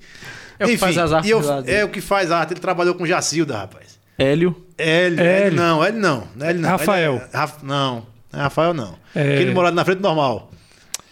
É Renato. Não, É Rafa. Rafa, a frente normal? sim. Oxê. Nem sei não que é não também. Sei não. É gente boa, rapaz. Gente boa demais. Eu esqueci o nome dele. Tô até com vergonha agora. Porque eu falei com ele hoje, rapaz. Mas eu vou lembrar, depois. eu lembro. É, é o, o, o esposo de. de Kes- Kesi, é? É, não, depois É não, ele né? tá desligado o celular, mas depois eu, eu, eu- eu lembro dele. E mandar um abraço pra ele também, que ele é gente boa. Eu vou ir gravar com ele hoje, à tarde, mas aí ficava muito cansativo, né? De fazer um negócio à tarde. E eu tava com outras correrias também. Eu digo, ó, vai com muita coisa da, da- do instituto, da escola pra, pra resolver. Aí tava tarefado demais. Aí eu ia começar a gravar com ele hoje. Aí, assim, foi um prêmio que veio também que me ajudou a, a, a reembolsar o investimento que eu tive, né? Que eu vou, inclusive, incluir, Paulo, também a nota, a nota fiscal, né? Da, do, do livro. Com certeza. Que pode fazer uma, uma alteração na proposta, né? Que eu É, tava, eu tava assistindo a live, pode fazer essa alteração. Aí eu incluo dos vídeos e incluo também a do livro, né? Isso. Então, assim, veio no momento bom. Um dia antes de lançar o livro, no dia 15 de dezembro, eu soube que fui selecionado, olha. Olha aí. Aí foi bom demais. E, o melhor foi quando o dinheiro caiu na já conta. já foi direcionado, aí foi? reembolsou. Reembolsou. Quando o dinheiro caiu na conta foi melhor. Né? É duas alegria, né? Quando foi selecionado. Olha, Paulo, foi selecionado. Foi eu falando com o Paulo, Foi. assim. Aí Paulo disse: Tu olha aí, rapaz, na- na- no resultado final. Quando eu, eu olhei, eu tive até um baque. Eu digo: Olha, tá vendo? aí, como a pessoa não espera, né? Já o É. coitado de pai foi um dos primeiros a sair o recurso. Né? Aí Paulo esperou, esperou, esperou. Coitado de Paulo ajudou todo mundo, rapaz, a fazer as coisas. Foi, eu não Veio- sei. Veio sair por último já desesperado. Segunda tenha semana fé, de tenha fé. Você foi tá- foi você- o, pri- o primeiro a, a fazer pra todo Pra mundo, todo ajudar mundo, foi, todo, ajudar todo mundo, mundo, foi. e foi o último a sair. Aí eu disse a Paulo, disse, você tá com pouca fé, rapaz. Tem mais fé, reze mais, né? Reze Porque mais. a, a legislação ela dizia o seguinte, olha, o dinheiro que tiver na conta dia 1 de janeiro de 2021 tem que voltar, tem que ser revertido ao governo federal, né? Mas aí houve a medida provisória é, estabelecendo que os recursos empenhados e liquidados em 2020 poderiam ser pagos em 2021. Foi a minha salvação, senão eu não teria recebido, não. É, porque eu não sei exatamente se foi o problema na conta ou o que foi, mas demorou bastante e esse período todo entrando em contato com o pessoal lá da, da Secretaria de Cultura e eles, na maior parte das vezes, não sabia dizer o que tinha acontecido, mas aí quando foi mais ou menos no final da primeira semana, eles disseram, não, olha, até tal dia você recebe. Aí foi dito e feito. Com dois dias depois o dinheiro estava na aí. conta. Né? E aí eu já comecei, na mesma semana mesmo, é, o site já estava encaminhado.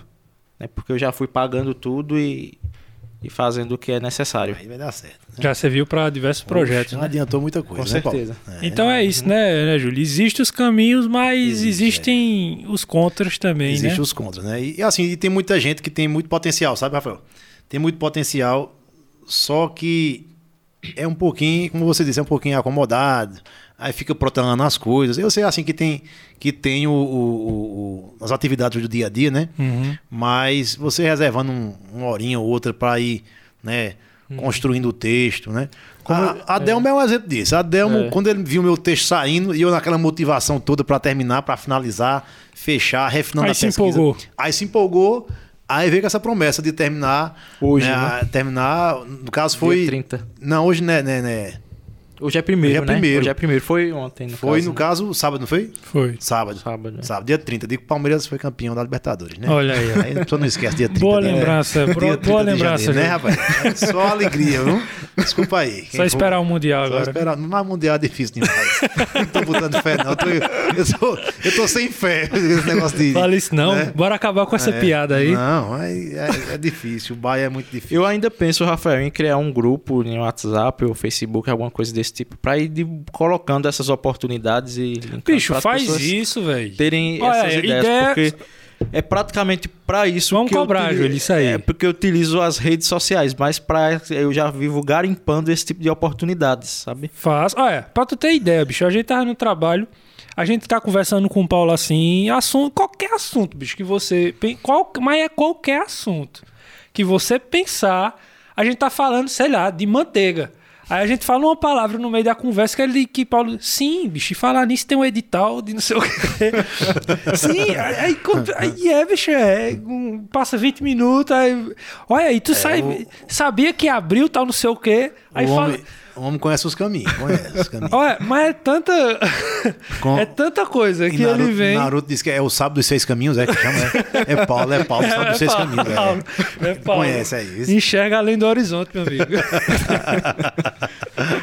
ô, ô, Paulo e Júlio. Sim. E aí? Vocês têm muitos livros aí falando de Lagedo, mas a gente ainda. Paulo disse que já tem em duas leis publicadas sobre ensinar a história do município dentro do, do ensino municipal e tudo mais.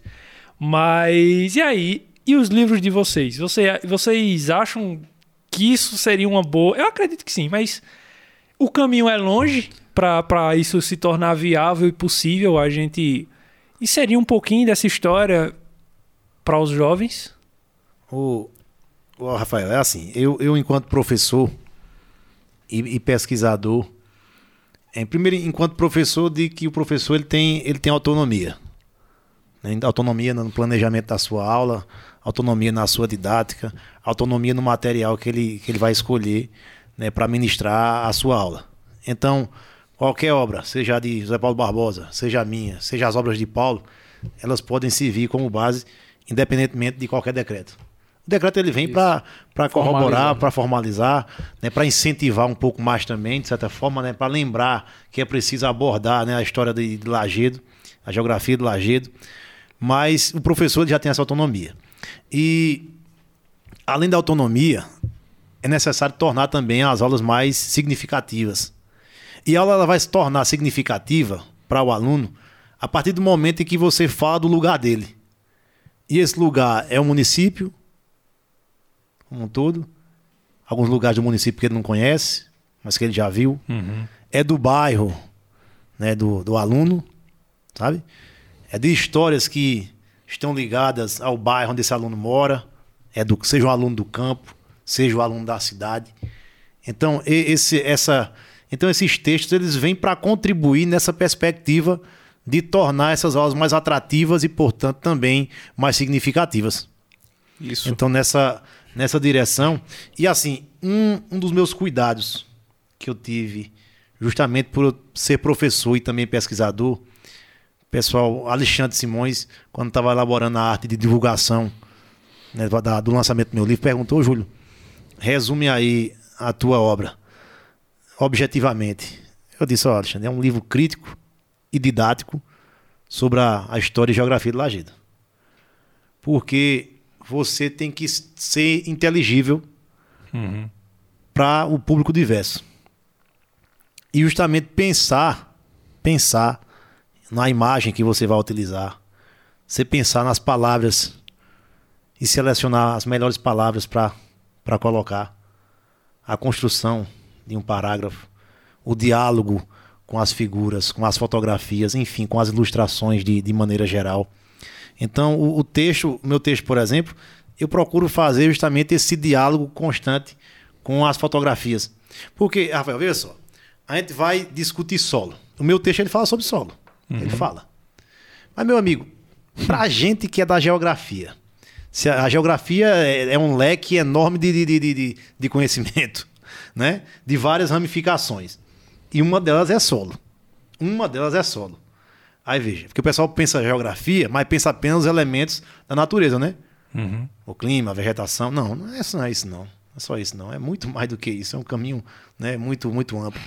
E aí, quando pensa no solo, quando você vai começar.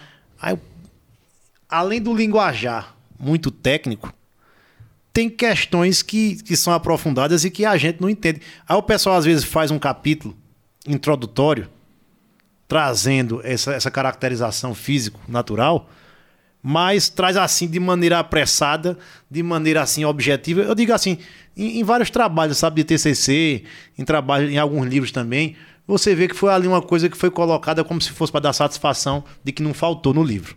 Uhum. Mas que é algo que não foi aprofundado. Aí, para quem é da área, pra gente que é geógrafo. Chega e faz, a, a joga uma citação leitura, ali. A gente, a gente já faz, faz a leitura e já entende. Entende, a gente entende. Mesmo que a gente não consiga entender tudo, né, mas a gente tem uma noção do todo, né, do que aquele, aquela pessoa colocou, falando a respeito do solo.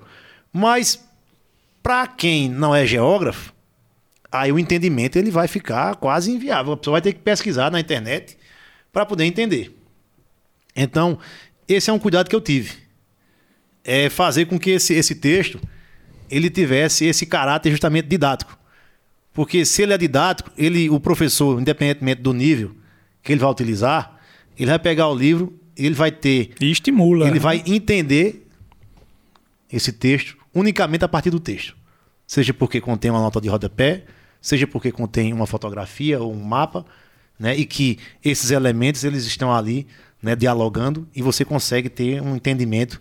Né? É isso é que você tem que ser claro, ser didático, né? Ser, ser objetivo em algumas questões quando tem que ser né, mas em outros tentar explicar de maneira pormenorizada né, o, do que se trata aquela questão, por exemplo, a gente estragou aqui sobre solo.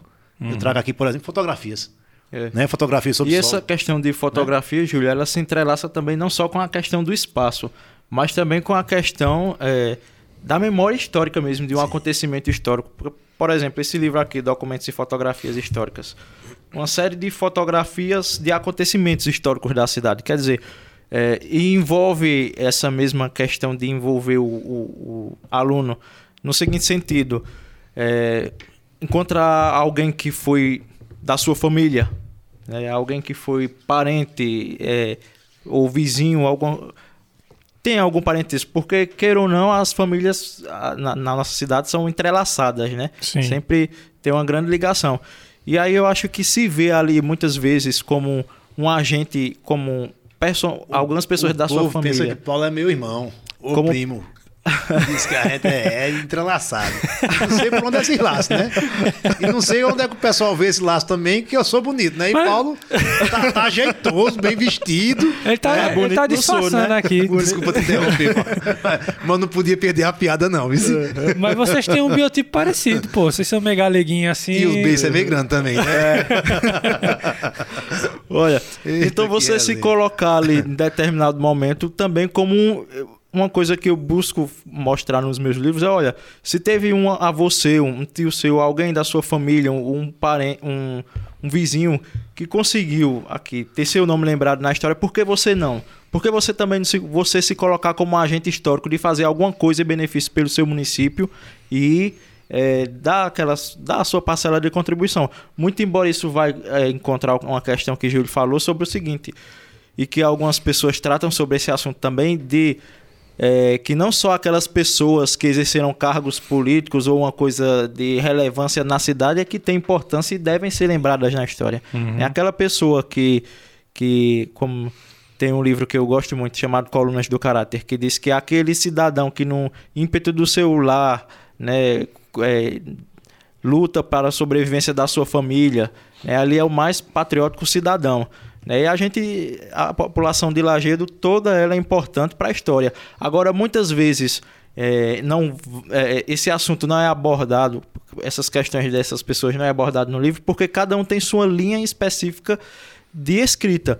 No caso dos meus livros, eu trato justamente sobre a questão mais político-administrativa, de trazer, uhum. de trazer as ações dos governos e a questão é, geográfica no sentido de pertenceu ao município tal, foi povoado do município tal, e memórias históricas, né? e mais as pessoas é, que fizeram parte do cenário político do município. Agora, isso não querendo confundir de trazer, por exemplo, as questões políticas no sentido de campanha política Sim, ou desse não, tipo. Isso, aí está né? claro, né? Né? O, De- o texto de, de, de Paulo é um texto que é, que é imparcial.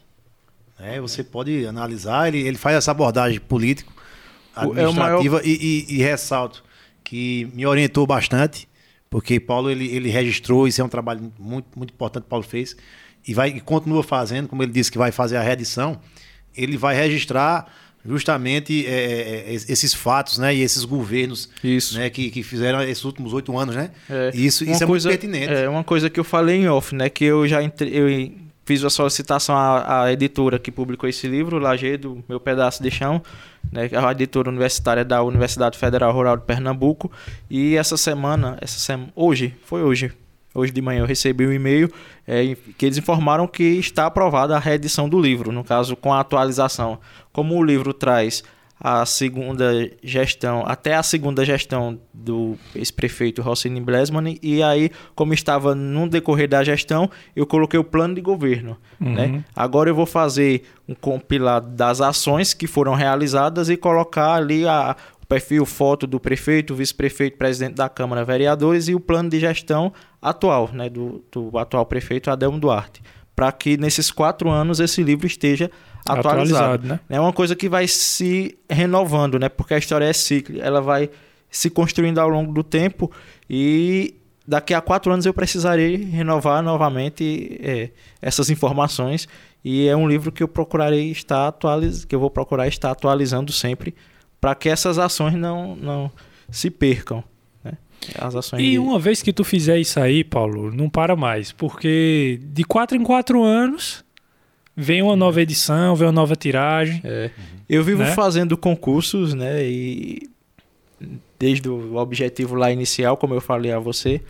E pode ser, você, Júlio, que fez muito concurso também, sabe que é um processo lento até você vir É, passar e, e depois que passa é outro processo para tomar posse. Sim, né? Mas sim. quando se eu conseguir um dia, talvez eu serei é, um perfil Adelmo Torres. Saí de Lagedo, mas Lagedo não saiu de mim, sabe? Sim, sim. Porque, é, independentemente disso, eu tenho esse apreço pelas coisas da cidade, sabe? E Entendi. principalmente pela história e a cultura da cidade é algo que eu gosto muito. Ô, pessoal, e ouvindo vocês falar assim, é, vocês têm a- a- as versões físicas, tem para vender ainda, tá disponível para Tem, vender, tá não disponível tem? Para vender. Você pode encontrar. Quer dizer preço? ou- Vou, vou colocar, né? Eu vou aproveitar esse momento para Ah, fazer né, a, a propaganda, não, Paulo? Com certeza, A tem que propaganda aproveitar todos os é alma do negócio, né? É. Uhum. Aí você pode, o pessoal pode encontrar lá em Queninho, lá em? Queninho, ou ainda lá em Diego Esportes, tá certo? Beleza. Aí o preço até o Natal era 40 reais, né? Depois do Natal 45 reais. Então o pessoal que quiser procurar, ou ainda pode me procurar também, né? Pode me procurar, Uhum. que aí de repente eu vou até levar na casa dessa pessoa. Entre em contato pelo Facebook ou ainda pelo Instagram, Júlio César Félix, né? Pode entrar em Uhum. contato que eu vou lá levar, né? Como é que chama? Delivery, né? Delivery. Ó, ainda entrega em casa embalada ainda. Livro delivery, né? É, livro delivery, né não, Paulo? É. E, e os teus, Paulo, estão disponíveis ainda para vender alguns? Sim, é, alguns estão disponíveis, outros eu não tenho mais. Aí, no momento, eu estou fazendo o seguinte: as pessoas que querem muito, eu imprimo em casa, mando encadernar e, dou- e repasso para essas pessoas. Né, o preço deles são padrão, 30 reais. Tudo. De É, todos? Cada um, né? No caso, os três livros são pelo valor de. Não os três de uma forma geral, né? Cada se enrolar exemplar, agora. cada Você exemplar é no valor. direito. Explique direito. Senão É, o pessoal vai dizer que é propaganda enganosa, viu? Cada exemplar é, É. no valor de 30 reais, né? Entendi, Independente entendi. do título, seja documentos E- fotografias e- históricas, Lajedo Meu Pedaço de Chão ou Lajedo Uma História de Lutas, Conquistas e Glórias. E quais são os que estão assim, impressos, encadernados Original. mesmo? O álbum histórico. O álbum histórico, Esse esse aqui, daí né? eu tenho uma, uma boa quantidade ainda disponível para venda e esse também. E esse aqui também. São os Isso. dois que estão disponíveis lá agora e o restante tu entrega assim, impresso, encadernado dessa forma, É, caso a pessoa queira mesmo, né? É. Tem pretensão de republicar, Reedição, de sim, reedição sim. eles, assim? É, inclusive, eu, é, dos meus livros, dois foram pela editora da Universidade Federal Rural de Pernambuco. Né? Eu entrei em contato justamente com eles, tá com umas duas semanas, justamente para a possibilidade de a reedição desse. A reedição não. Como foram 500 exemplares, né? E é, como pagamento pelos direitos autorais eu tive direito a 100, eu entrei em contato com eles mais para fazer o seguinte, né? Vou comprar mais 100, vou comprar uma quantidade de exemplares que eles tinham lá guardado Uhum. para que eu é, venda aqui na cidade, né? Só que é, parte dos livros que eles fizeram, eles distribuíram nas bibliotecas do estado, né? E não foi impressa a quantidade toda, né? De, de 500 exemplares. Mas tem a, ainda. a, a pretensão de voltar a republicar todos eles, né? Para estar sim, disponível. sim. Bacana. Até mesmo porque no site do museu vai ter todos eles disponível para venda e a intenção é que a pessoa que a pessoa que for comprar compre o livro O original, livro original, não, e não né? a cópia. É, eu né? mesmo gosto do livro original também. é. Com certeza, senão fica O parecendo pessoal uma, gosta uma de, de Xerox, ler né? muito PDF, né? De computador. Isso. Eu, eu, É, sou, não, eu... eu- sou antigo, eu gosto de, de ler o É, texto também original, pra- sentir, sabe, o, Uhum. o livro. Para é mim não, não dá. só o, não, só bicho, o cheiro, digital, né? não Quando você compra o cheiro do O livro, cheiro do né? livro, tudo, né? Eu aprecio tudo isso. É, Eu, eu também sou assim. É. Eu fico numa expectativa danada quando eu compro um livro, rapaz. Chega pelo correio. Eita, mas é arretado. Né? Quando a pessoa chega, a pessoa pega.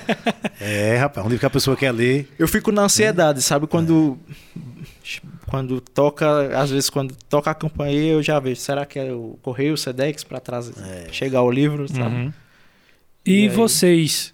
Me- Eu eu também sou que nem Júlio. Eu não, não curto muito digital, não. Sou mais o Curto, físico. não, eu gosto do Mas físico. vocês pretendem disponibilizar a venda digital em alguma outra plataforma ou por enquanto ainda vocês não, Não, estão pensando enquanto nisso? não. Penso não. Os meus já estão na Amazon, né? Os teus estão na Amazon É. também.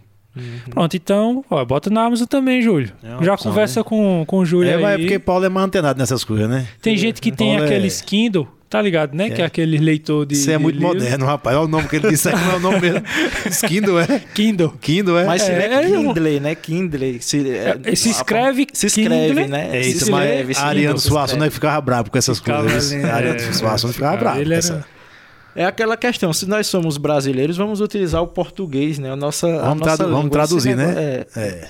essas- Ah. esses termos em inglês, E muitas tem um, eu acho que tem uma empresa é que eu esque- agora eu esqueci, mas parece que é Kobo o nome da, da plataforma nacional. Que Kindle é da Amazon, né? É, um, é o leitor da Amazon, o leitor de, de livro digital da Amazon. Aí, se eu não me engano, é Kobo o nome da, da nacional. Olha. Mas enfim, no caso de, o de, Ju- o de Paulo tá, tá, na disponível. Amazon, eu vou colocar o link, manda o link pra mim, pra me anexar. E Júlio fica pensando no caso. É, eu vou pensar nisso aí, né? Eu sou mais Ver tradicional. como é- Ver como é que é. É eu difícil sou- pra colocar na Amazon? Não, não. Paulo. Não é, é, a dificuldade foi é, o, o contato inicial, né? Mas depois que eu consegui, porque como eram pessoas de outro país, quando eu liguei para receber informações, eu não entendi o que eles falavam. Aí fica Que difícil, né? é isso, rapaz?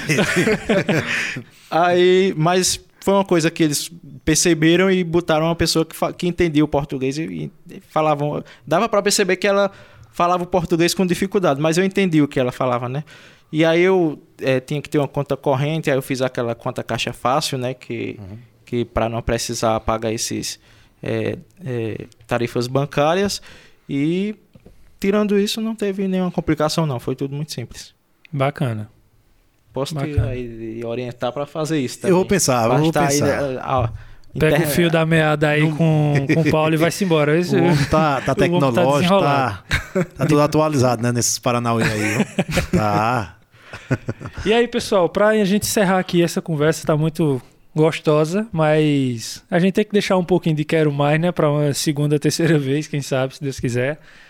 E aí, o que, é que a gente faz pra gente fomentar a leitura aqui na cidade, pra gente é, buscar nos alunos um interesse em conhecer o município, um interesse em, em gostar dessa cidade, pelo que ela é e pelo que ela pode se tornar, né? Pelo que ela no futuro pode se tornar. E aí, o que é que a gente pode fazer? Eu costumo dizer o seguinte: ninguém ama o que não conhece.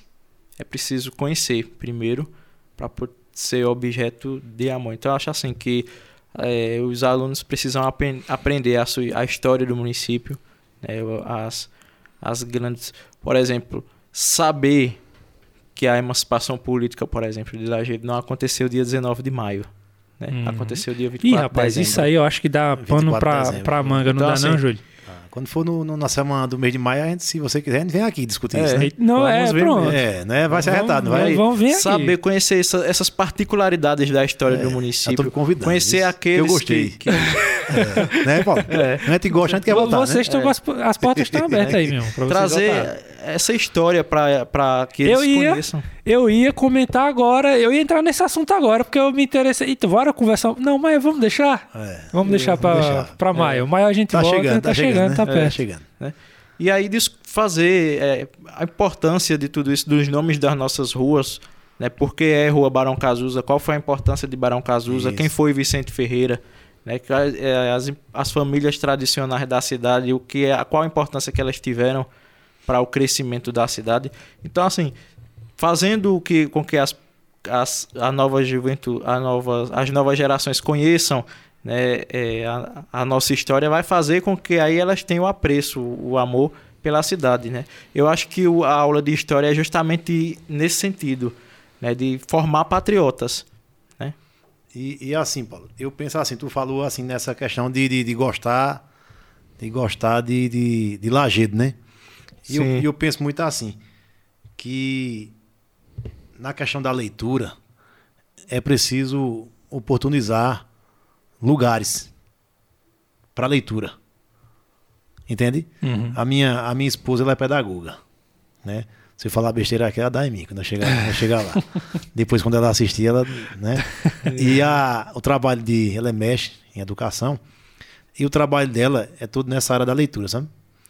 E uma das coisas que, dialogando com ela nos momentos de, de produção, de frustração, de, de, né, na elaboração de, um- de uma dissertação, é isso também.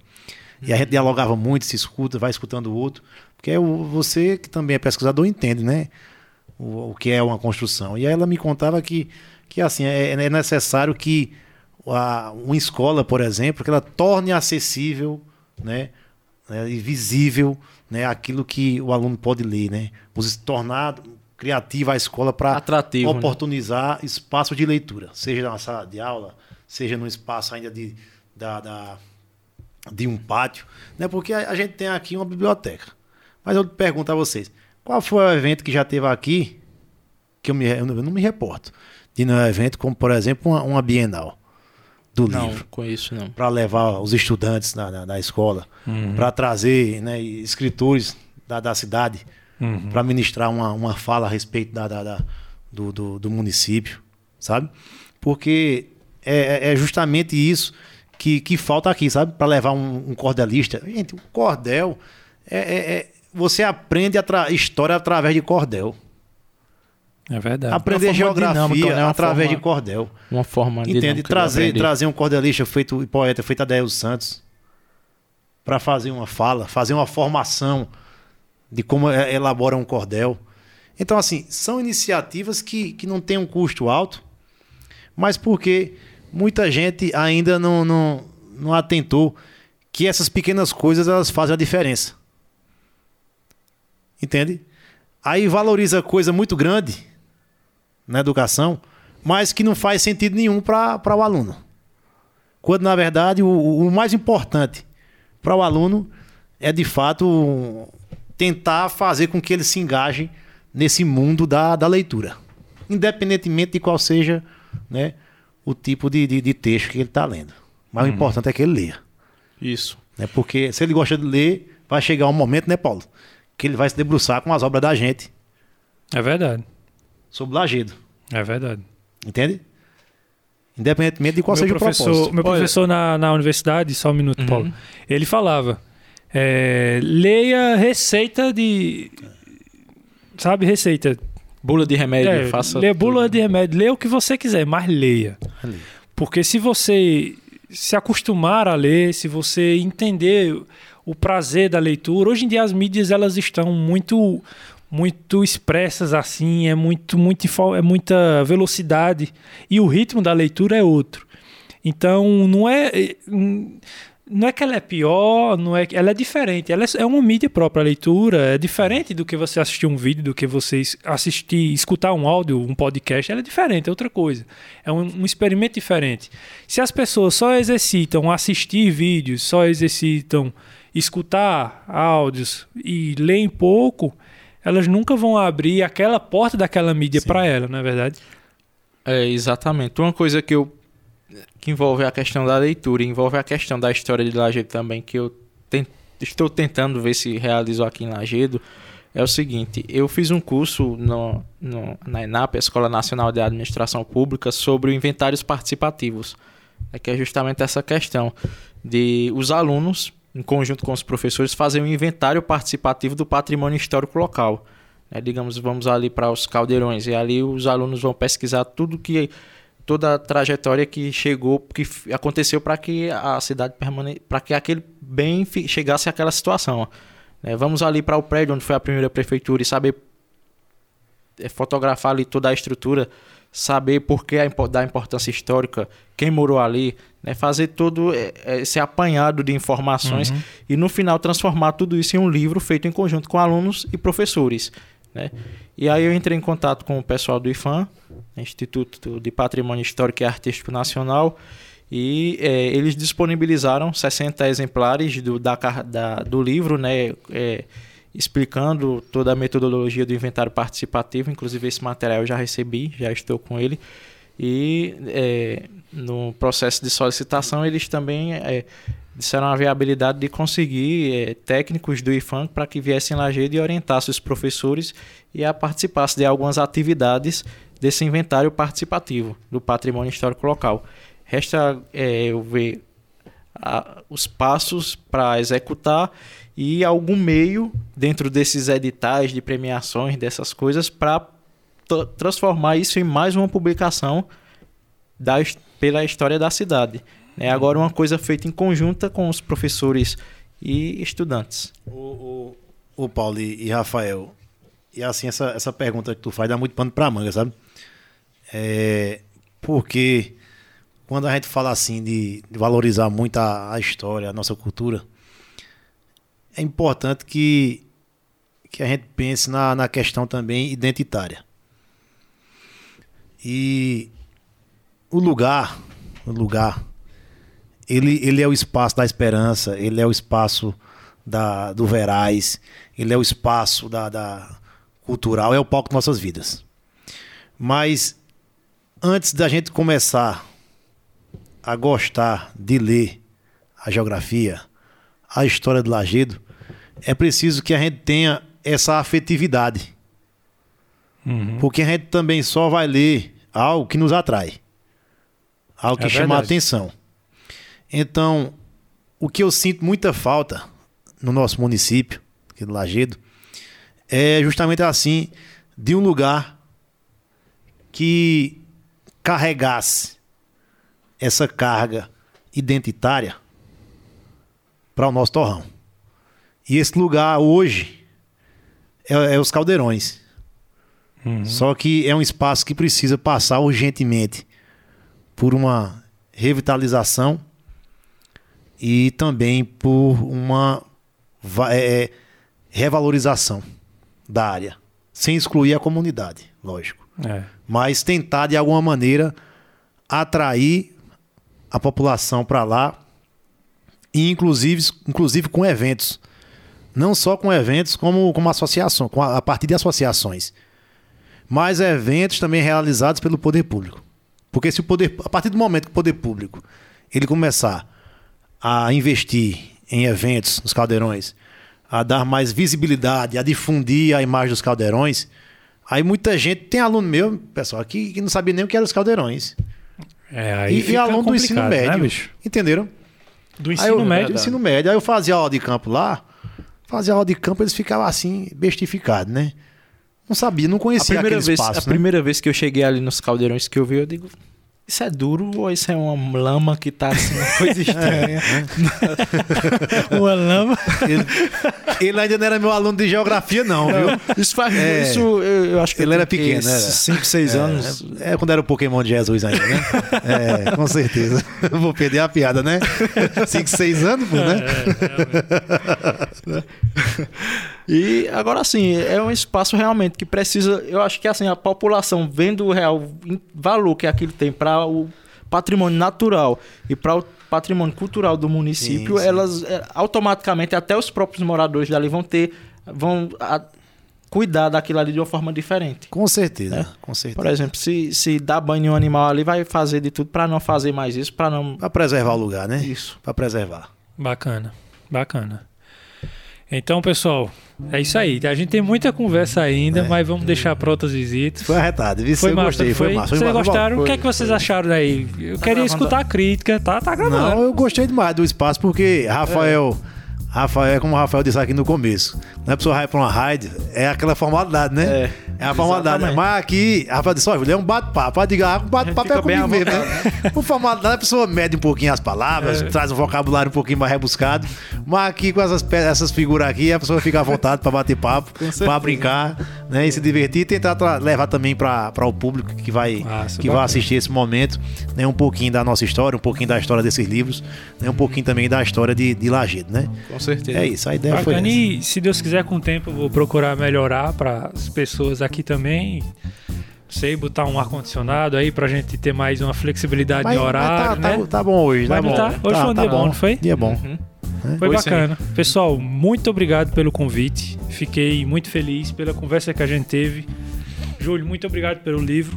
Eu Bacana. vou fazer a dedicatória. Faça assim, aí, eu vou pegar uma caneta ali pra você. Porque hoje foi corrida, foi corrida. viu, seu Foi, não, com Corrida. certeza. E eu agradeço você ter aberto um espaço no seu dia.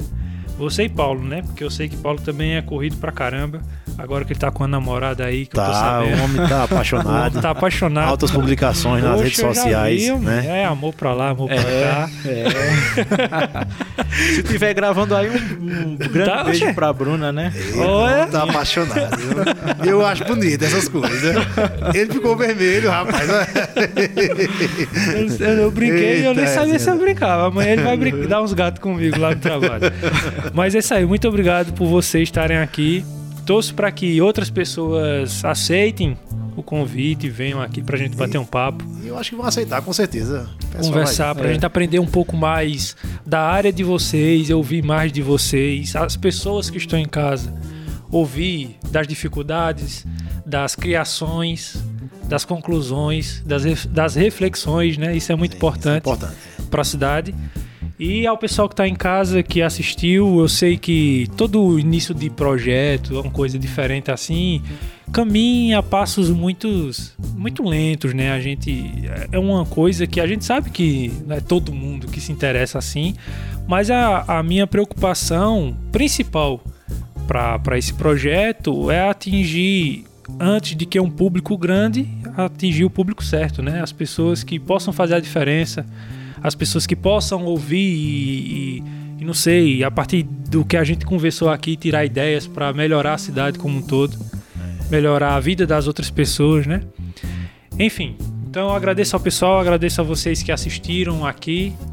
Voltem mais vezes, eu não sei ainda quem vai ser os próximos convidados. Vou começar, talvez, talvez seja alguém da, da- do teatro, duas pessoas do teatro. Ainda não vou revelar quem são, mas estou estudando aí as possibilidades e conto com a participação de vocês. Muito obrigado pelo apoio dado, fornecido.